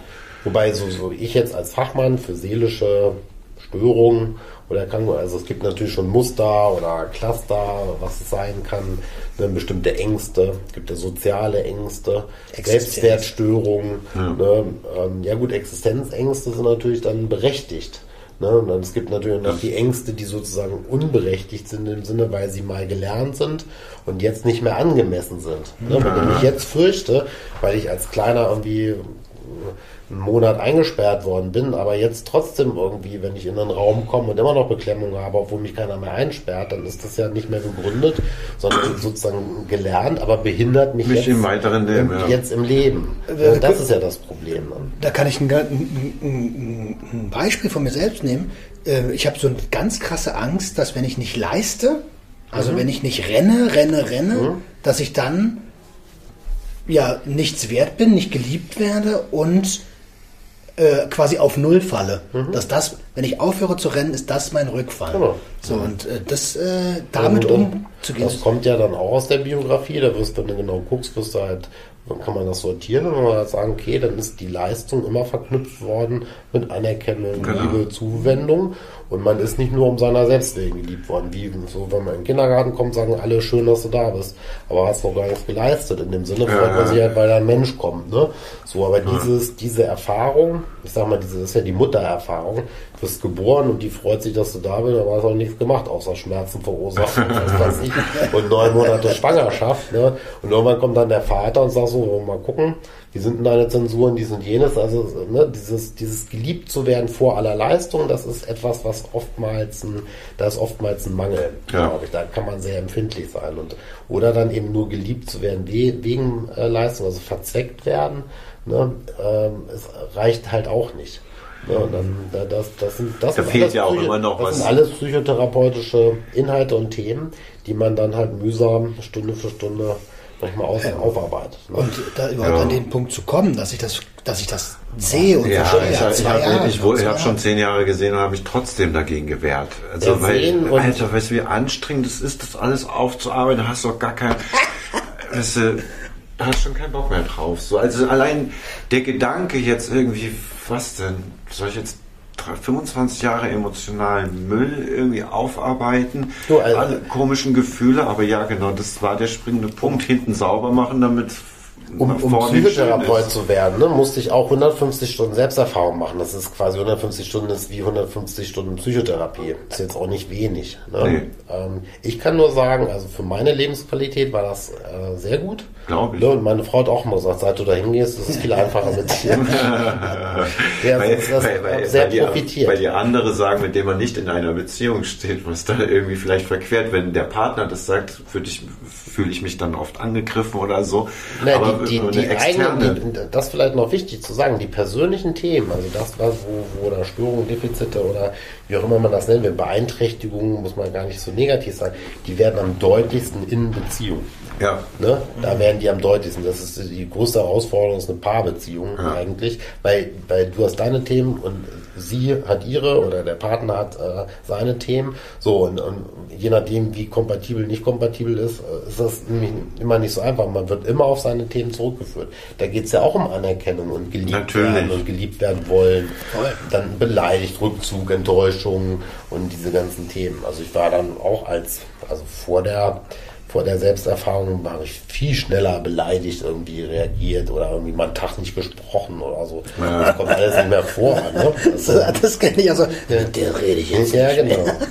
Ja, oder alle haben sich gegen keiner mag mich und alle verschwören sich gegen, gegen dich und so. Ne? Also, also das, ähm, das schon kann ich immer nur empfehlen. Oder was mache ich denn ständig? Was ist denn der Grund? Was habe ich denn falsch Das habe ich gemacht? schon wieder falsch gemacht. Das, Ja, das ist so eine meiner ersten Fragen, wenn meine Partnerin zum Beispiel irgendwie aus mir einem unerklärlichen Grund eine Fresse zieht. Eigentlich ist doch alles gut.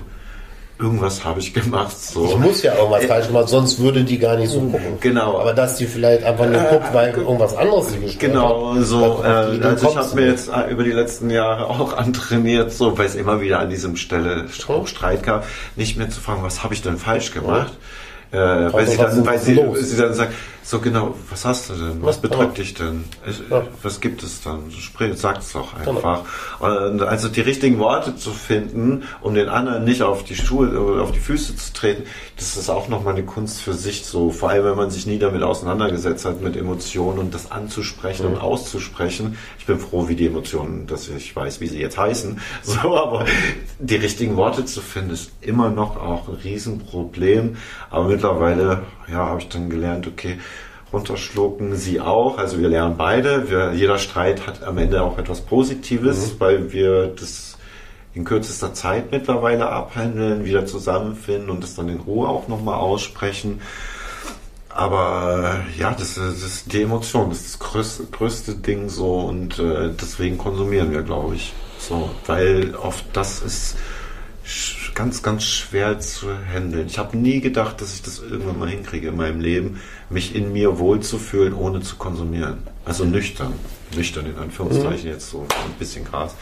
Aber obwohl ich auch ganz nüchterne Tage zwischendurch habe. Ähm, das klappt, aber das ist eine unglaubliche Herausforderung. So, und ich habe jetzt kein riesiges, mieses Trauma mitgebracht, weswegen ich süchtig geworden bin. Das war eine das dämliche Aussage von einem blöden Mann, Typen. So, der und, dann darunter, und dann darunter leben zu müssen. Und da, ja, ja, natürlich, das ist dann, äh, aber äh, wenn ich mir Alicia angucke, irgendwie, die da mit fünf schon äh, ein Jahr in so einem Keller gehalten wurde und da jeden Tag irgendwie 20 Männer, Pädophile rübergegangen sind, das, wie willst du denn sowas aufarbeiten, Alter? Oder jetzt ab, ohne, ohne diesen Filter leben können. Das ist doch ein Ding, der Geht auch. Ne? Also, geht bestimmt ja, auch. geht auch. Aber deswegen, also es muss nicht immer dann in eine irgendwie Substanzgebrauchsstörung münden. äh, Weil manche haben ja vielleicht gar nicht nie Kontakt mit solchen Substanzen gehabt und wissen gar nicht, dass das helfen könnte. könnte ja. Ne? Die sitzen dann irgendwie in der Psychiatrie und haben andere Probleme. Ich würde an der Stelle gerne, äh, ich habe es strukturell ein bisschen doof aufgebaut, ähm, weil es gibt ja auch für Opioide und, äh, und, und, und speziell für Heroin äh, auch Antagonisten. Ähm, es müssen also gar keine Leute an Atemdepression eigentlich sterben. Ähm, dieser Antagonist ist Naloxon und relativ, also meines Erachtens relativ schwer zu bekommen. Ähm, ist das immer noch so oder wie, wie, wie, ja, ist das so? Ja, das ähm, ist halt so, der, der muss halt verschrieben werden. Das ist halt auch wieder eine Arznei, die wieder in ärztliche Hand gehört. Und dann hat man sich sehr schwer getan, das Laien in die Hände zu geben oder wie sollte man das machen, die ganzen Regulatorien und so. Aber es gibt ja jetzt seit einem Jahr, glaube ich, ähm, auch über Accept ähm, vorangebracht, so ein Null Train ähm, Modellprojekt, ähm, wo das eben verteilt wird, in, vor allem in Konsumräumen, wo Leute geschult werden, wie man das anwendet, wann man das anwendet, so ein Spray, Ja. was man dann in die ein Nase, Asthma-Inhalator, ne? genau, So in ähnlich. die Nase dann ähm, sprühen kann. Aber es muss natürlich dann, wenn so ein Drogenunfall passiert, dann jemand da sein, der das in der Tasche hat. Sonst äh, Ja. hilft es ja nichts. Und ähm, insofern weiß ich noch, die haben, ich weiß es deswegen, weil die ja Ärzte gesucht haben, die das dann auch verschreiben, damit man das dann verfügbar machen kann. Und da beteiligen wir uns auch dran, einfach, dass das möglich ist. Aber es kommt sehr schleppend, aber da ist, ist das in Gang. Und jetzt gibt es eben dieses Modellprojekt, was da gestartet wurde, um, wo man auch nochmal zeigen will, dass das dann auch äh, hilfreich sein kann und eben vielleicht den einen oder anderen äh, Todesfall dann auch verhindern kann. Das wäre natürlich super, äh, wenn wenn es das mehr äh, gibt. Also tatsächlich in Nemexin, Naltroxon Das oder Problem nur, dass, dass was, was ja immer unterschätzt wird, oder das muss man ja immer noch mal dazu sagen, es wirkt halt nur eine halbe Stunde. So, Ah, ne? okay. Ne? Jetzt zum, beim Wiederholen bei einer Überdosis. Genau, und das heißt, wenn ich eine Überdosis habe und sagen wir mal, es hilft, dann kann ich davon ausgehen, dass nach einer halben Stunde das wieder alles äh, rückfällig ist. Das heißt dann nicht so nach dem Motto, jo, alles klar, tschüss, äh, habe ich dir ja geholfen, sondern ähm, muss dringend dann ähm, irgendwie Krankenwagen gerufen werden oder dabei bleiben, weil das eben eine kurze Wirkdauer nur hat. Ähm, dann dann wäre es doch, also das ist die erste Frage, die ich mir stelle, ist, wieso ist es dann nicht in jeder Apotheke frei verfügbar, dass, dass man das rein theoretisch immer in der Tasche haben kann?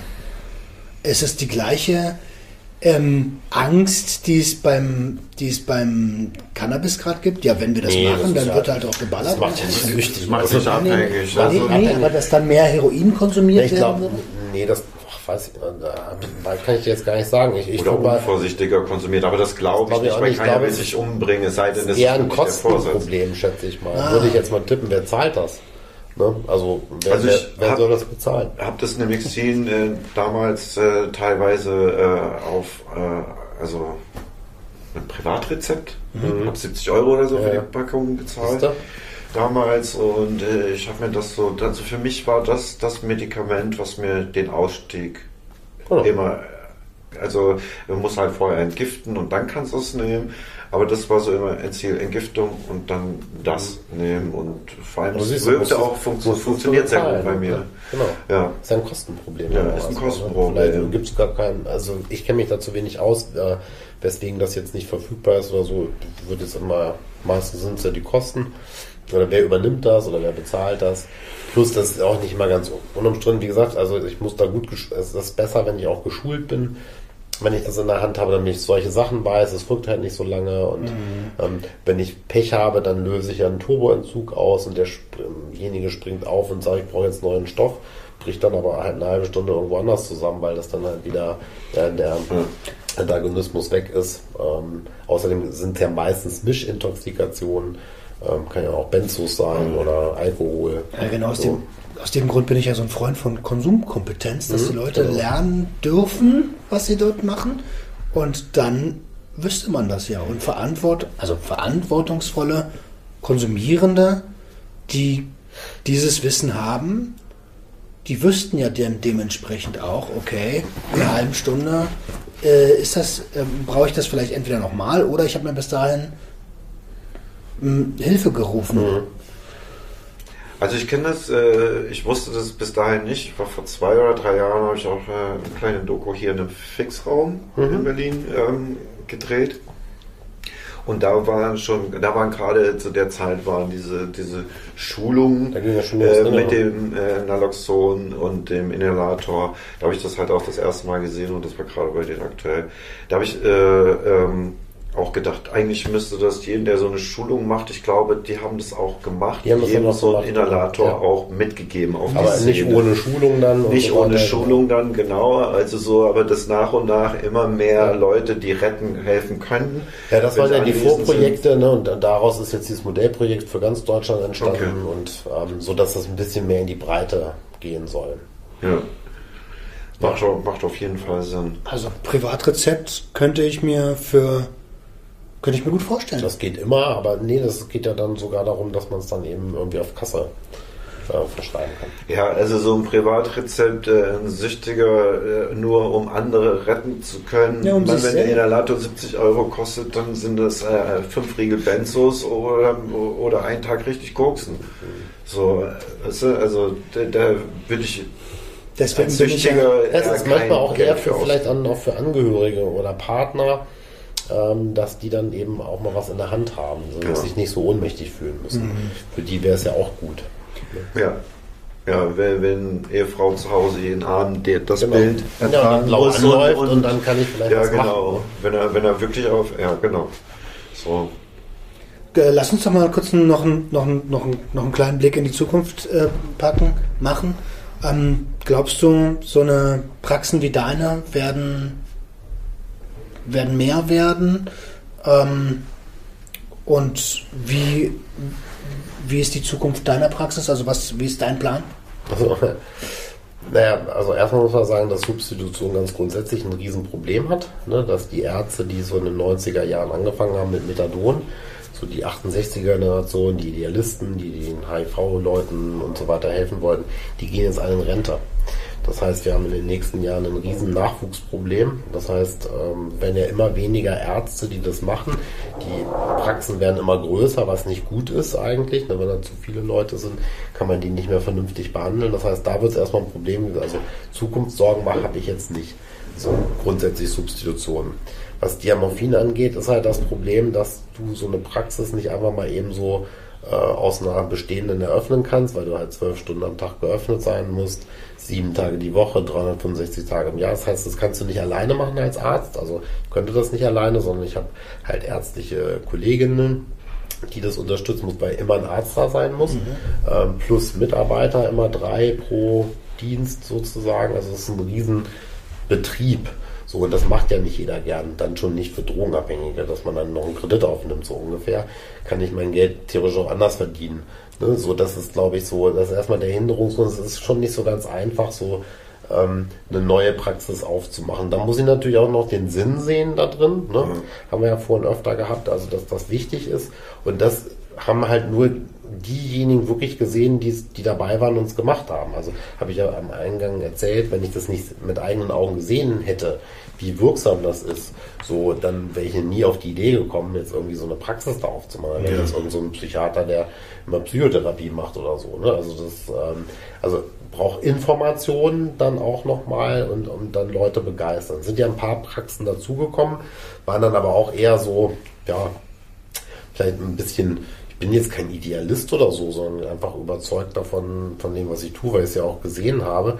Ähm, aber klar ist natürlich die, Klient, die Klientel nicht immer auch nur ganz handsam. Da gibt natürlich auch mal Schwierigkeiten. So. Aber eigentlich eher aufgrund so der Pe- Persönlichkeitsstruktur. Also diese Be Beziehungsstunden sind natürlich beziehen die auf Dinge auf sich, sind beleidigt, reagieren aggressiv, wenn, wenn sie was falsch verstehen. Dann muss man ja auch alles wissen von so einem Behandlungsteam. Also das passiert ja auch, weil wir sind ja hier eng in Beziehung.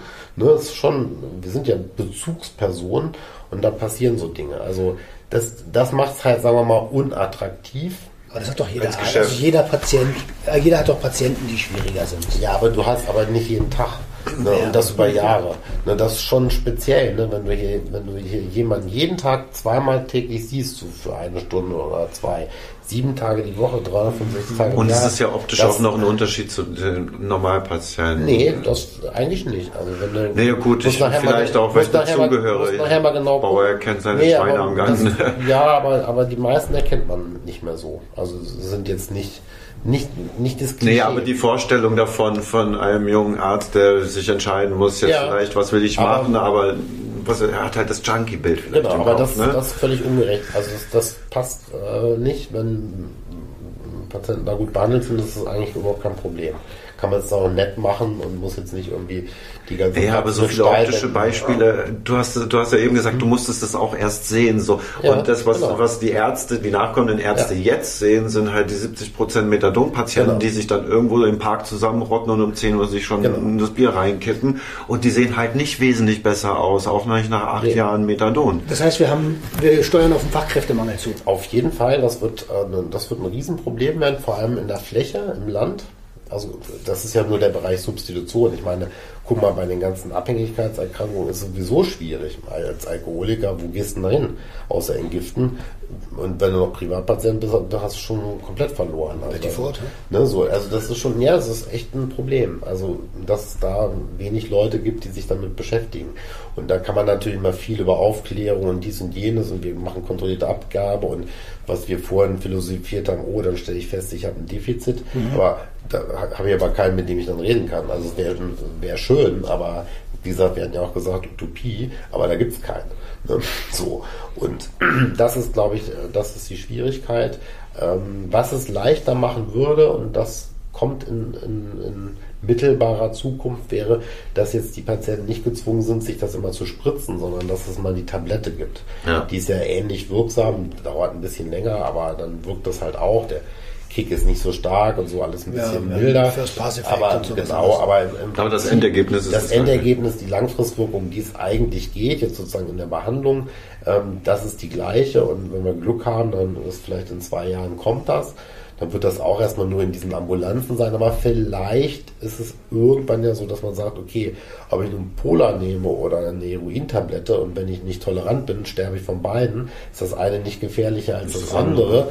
Ne? Äh, vielleicht sagt man dann, ich muss jetzt nicht hier so einen Rahmen haben, der dann noch überwacht ist und Alarmanlage und Polizeiaufschaltung und, und, und so weiter so dass man das ein bisschen mehr, so wie die Schweizer auch pragmatischer, einfacher abgeben kann, so dass man dann halt einfach einfacher ähm, behandelt, also dass man die, die Auflagen nicht so hoch macht, ähm, weil es halt immer noch um Heroin geht und das eben noch in den Köpfen, auch damals der Politiker war, hat man die Hürden möglichst hoch gemacht. Die müssen abgesenkt werden, dann gibt es auch mehr Praxen. Dann, dass an jede Großstadt mindestens so eine Praxis hat, das wäre, glaube ich, sinnvoll.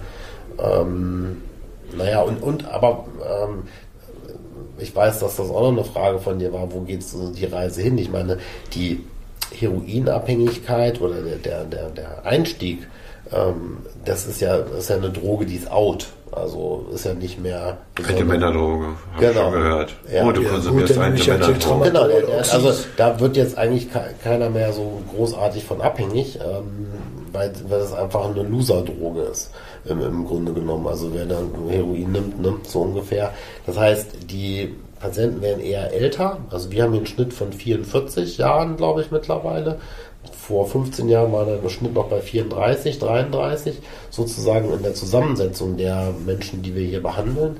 So, das heißt, wir kriegen einmal das Problem, dass die älter werden, weiterhin behandelt werden sollten, müssen da gibt es keine Pflegeheime für, weil die wollen ja wieder mit Betäubungsmitteln nichts zu tun haben. Also das wird ein Riesenproblem werden. Oh, ja. Also wie man die sozusagen in die Zukunft weiter begleitet.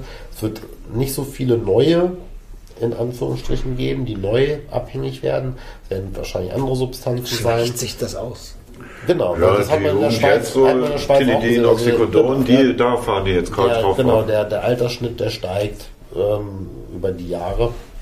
Und äh, insofern wird mal sehen, aber es wird immer eine, in der Gesellschaft eine Droge geben, die dich irgendwie anregt äh, und eine, die dich äh, beruhigt. Äh, muss man ja gucken, welche das dann sind, ob es dann das Cannabis wird oder äh, keine Ahnung. Ne? Oder, ähm, aber das, das wird's immer, wird man immer nutzen wollen. Insofern schwierig zu sagen, um es abschließend zu beantworten, aber ähm, werden zumindest äh, in den Fachkräfte, Ärztemangel wahrscheinlich äh, hineinlaufen. Mhm. Keine gute also, Aussicht. Äh, Leute, äh, studiert Medizin. Und, ja, das gibt äh, in Ärztemangel wird es ja sowieso auch gehen. Ne? Also das, das kommt ja noch dazu. Jetzt nicht Gerade im ländlichen Raum, ja. Überall, ähm, weil zu wenig dann ähm, ausgebildet sind. Aber das, das gibt immer, schlägt immer so. Entweder gibt es die Schwämme oder es gibt einen Mangel und wenn der Mangel ist, dann sagt man ausbilden, dann kommt wieder die Schwämme und also das ist, das ist ja irgendwie immer so. Auch nur ein fortla fortlaufender Kreislauf, ne? Ja, und man kann natürlich auch noch Krankenhäuser mehr, das ist, dafür plädiere ich immer, noch mehr Krankenhäuser einbeziehen, damit dann auch die Ärzte, da werden ja die Ärzte ausgebildet, damit die frühzeitig auch so eine Behandlungsform kennenlernen. Sonst lernt man das ja erst kennen, wenn man schon niedergelassen ist. Wenn man gefragt ist, im Studium oder so, kriegt man das ja gar nicht mit. Also da kann man beruhigt sein, da sind viele Initiativen unterwegs, auch der ähm, die alte Bundesdrogenbeauftragte, die Frau Ludwig, die hat das schon angestoßen, ähm, Umfragen gemacht bei Medizinstudierenden. Die wollen eigentlich alle mehr über Sucht auch erfahren, auch im Studium, sind da offen für. Die hatten immer Angst vor den bürokratischen und rechtlichen Hürden. Ist ja alles erledigt worden, dass man jetzt nicht mehr mit einem Bein im Knast steht, wenn man jetzt ähm, Drogenabhängige behandelt, auch mit Betäubungsmittel ähm, pflichtigen Substanzen. Das war ja früher mal tatsächlich so. Das ist aber alles Berufsrecht und so, also da sind die Rahmenbedingungen sind viel besser geworden, es ist nur noch nicht angekommen. Das weiß noch keiner. Muss man erstmal aufklären und ja, mal gucken, wird schon. Okay. Ja, die Ausbildungsstätten mit reinbringen, damit Muss es von. Anfang an für jeden, der teilnimmt, auch klar ist. Ja, guck mal, Äh, das, was so- du machst, das ist ja auch so, dass ähm, wenn ich nur gesehen habe, wie viele Mitarbeiter da deine, deine YouTube-Videos gesehen haben, ähm, das ist ja schon auch Aufklärung dann und vielleicht guckt das dann auch mal der eine oder andere, der Medizin studiert oder so und der denkt sich, Mensch, das war eigentlich vielleicht nicht so unattraktiv. Also wir tragen ja auch unseren kleinen Beitrag dazu, ähm, dass da vielleicht der eine oder andere sich das auch nochmal überlegt. 100 Pro. Es gibt schon viele, viele, viele Studienarbeiten jetzt, also wo sie für, für ihre Klassenarbeit irgendwie dann Referate Du, wir haben ja auch Klassen, Sucht. die anrufen, die Diamorphin als Projekt machen und so Ja.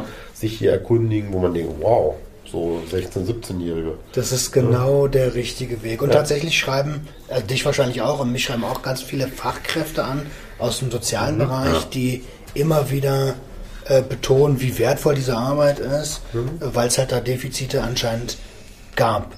Ähm, ihr Lieben, ich würde an der Stelle mit der abschließenden Frage Ja, wir können stundenlang wir, quatschen. genau, es wird langsam dunkel. Ja, es Ähm, langsam dunkel.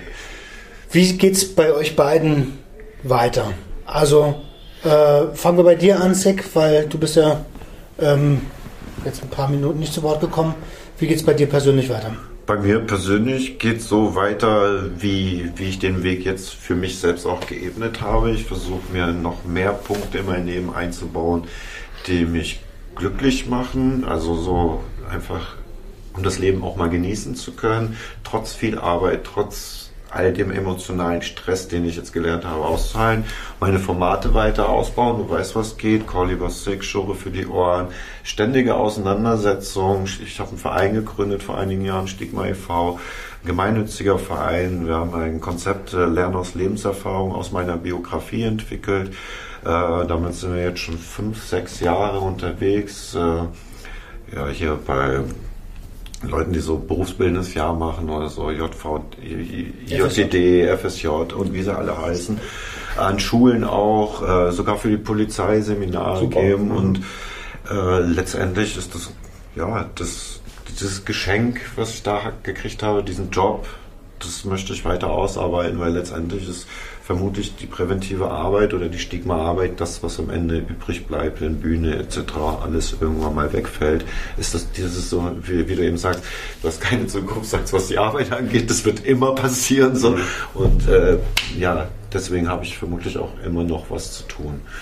Und das ist Arbeit, die, die mir also auch für mich ist das so der schönste Teil meiner Arbeit. Ja, das andere ist so Entertainment. Ich treffe verrückte Leute, ich mache lustige Sachen, sehe verrückte Orte, keine Ahnung. Aber das mit den Kids zum Beispiel an Schulen und so, das ist die emotional wertvollste Arbeit.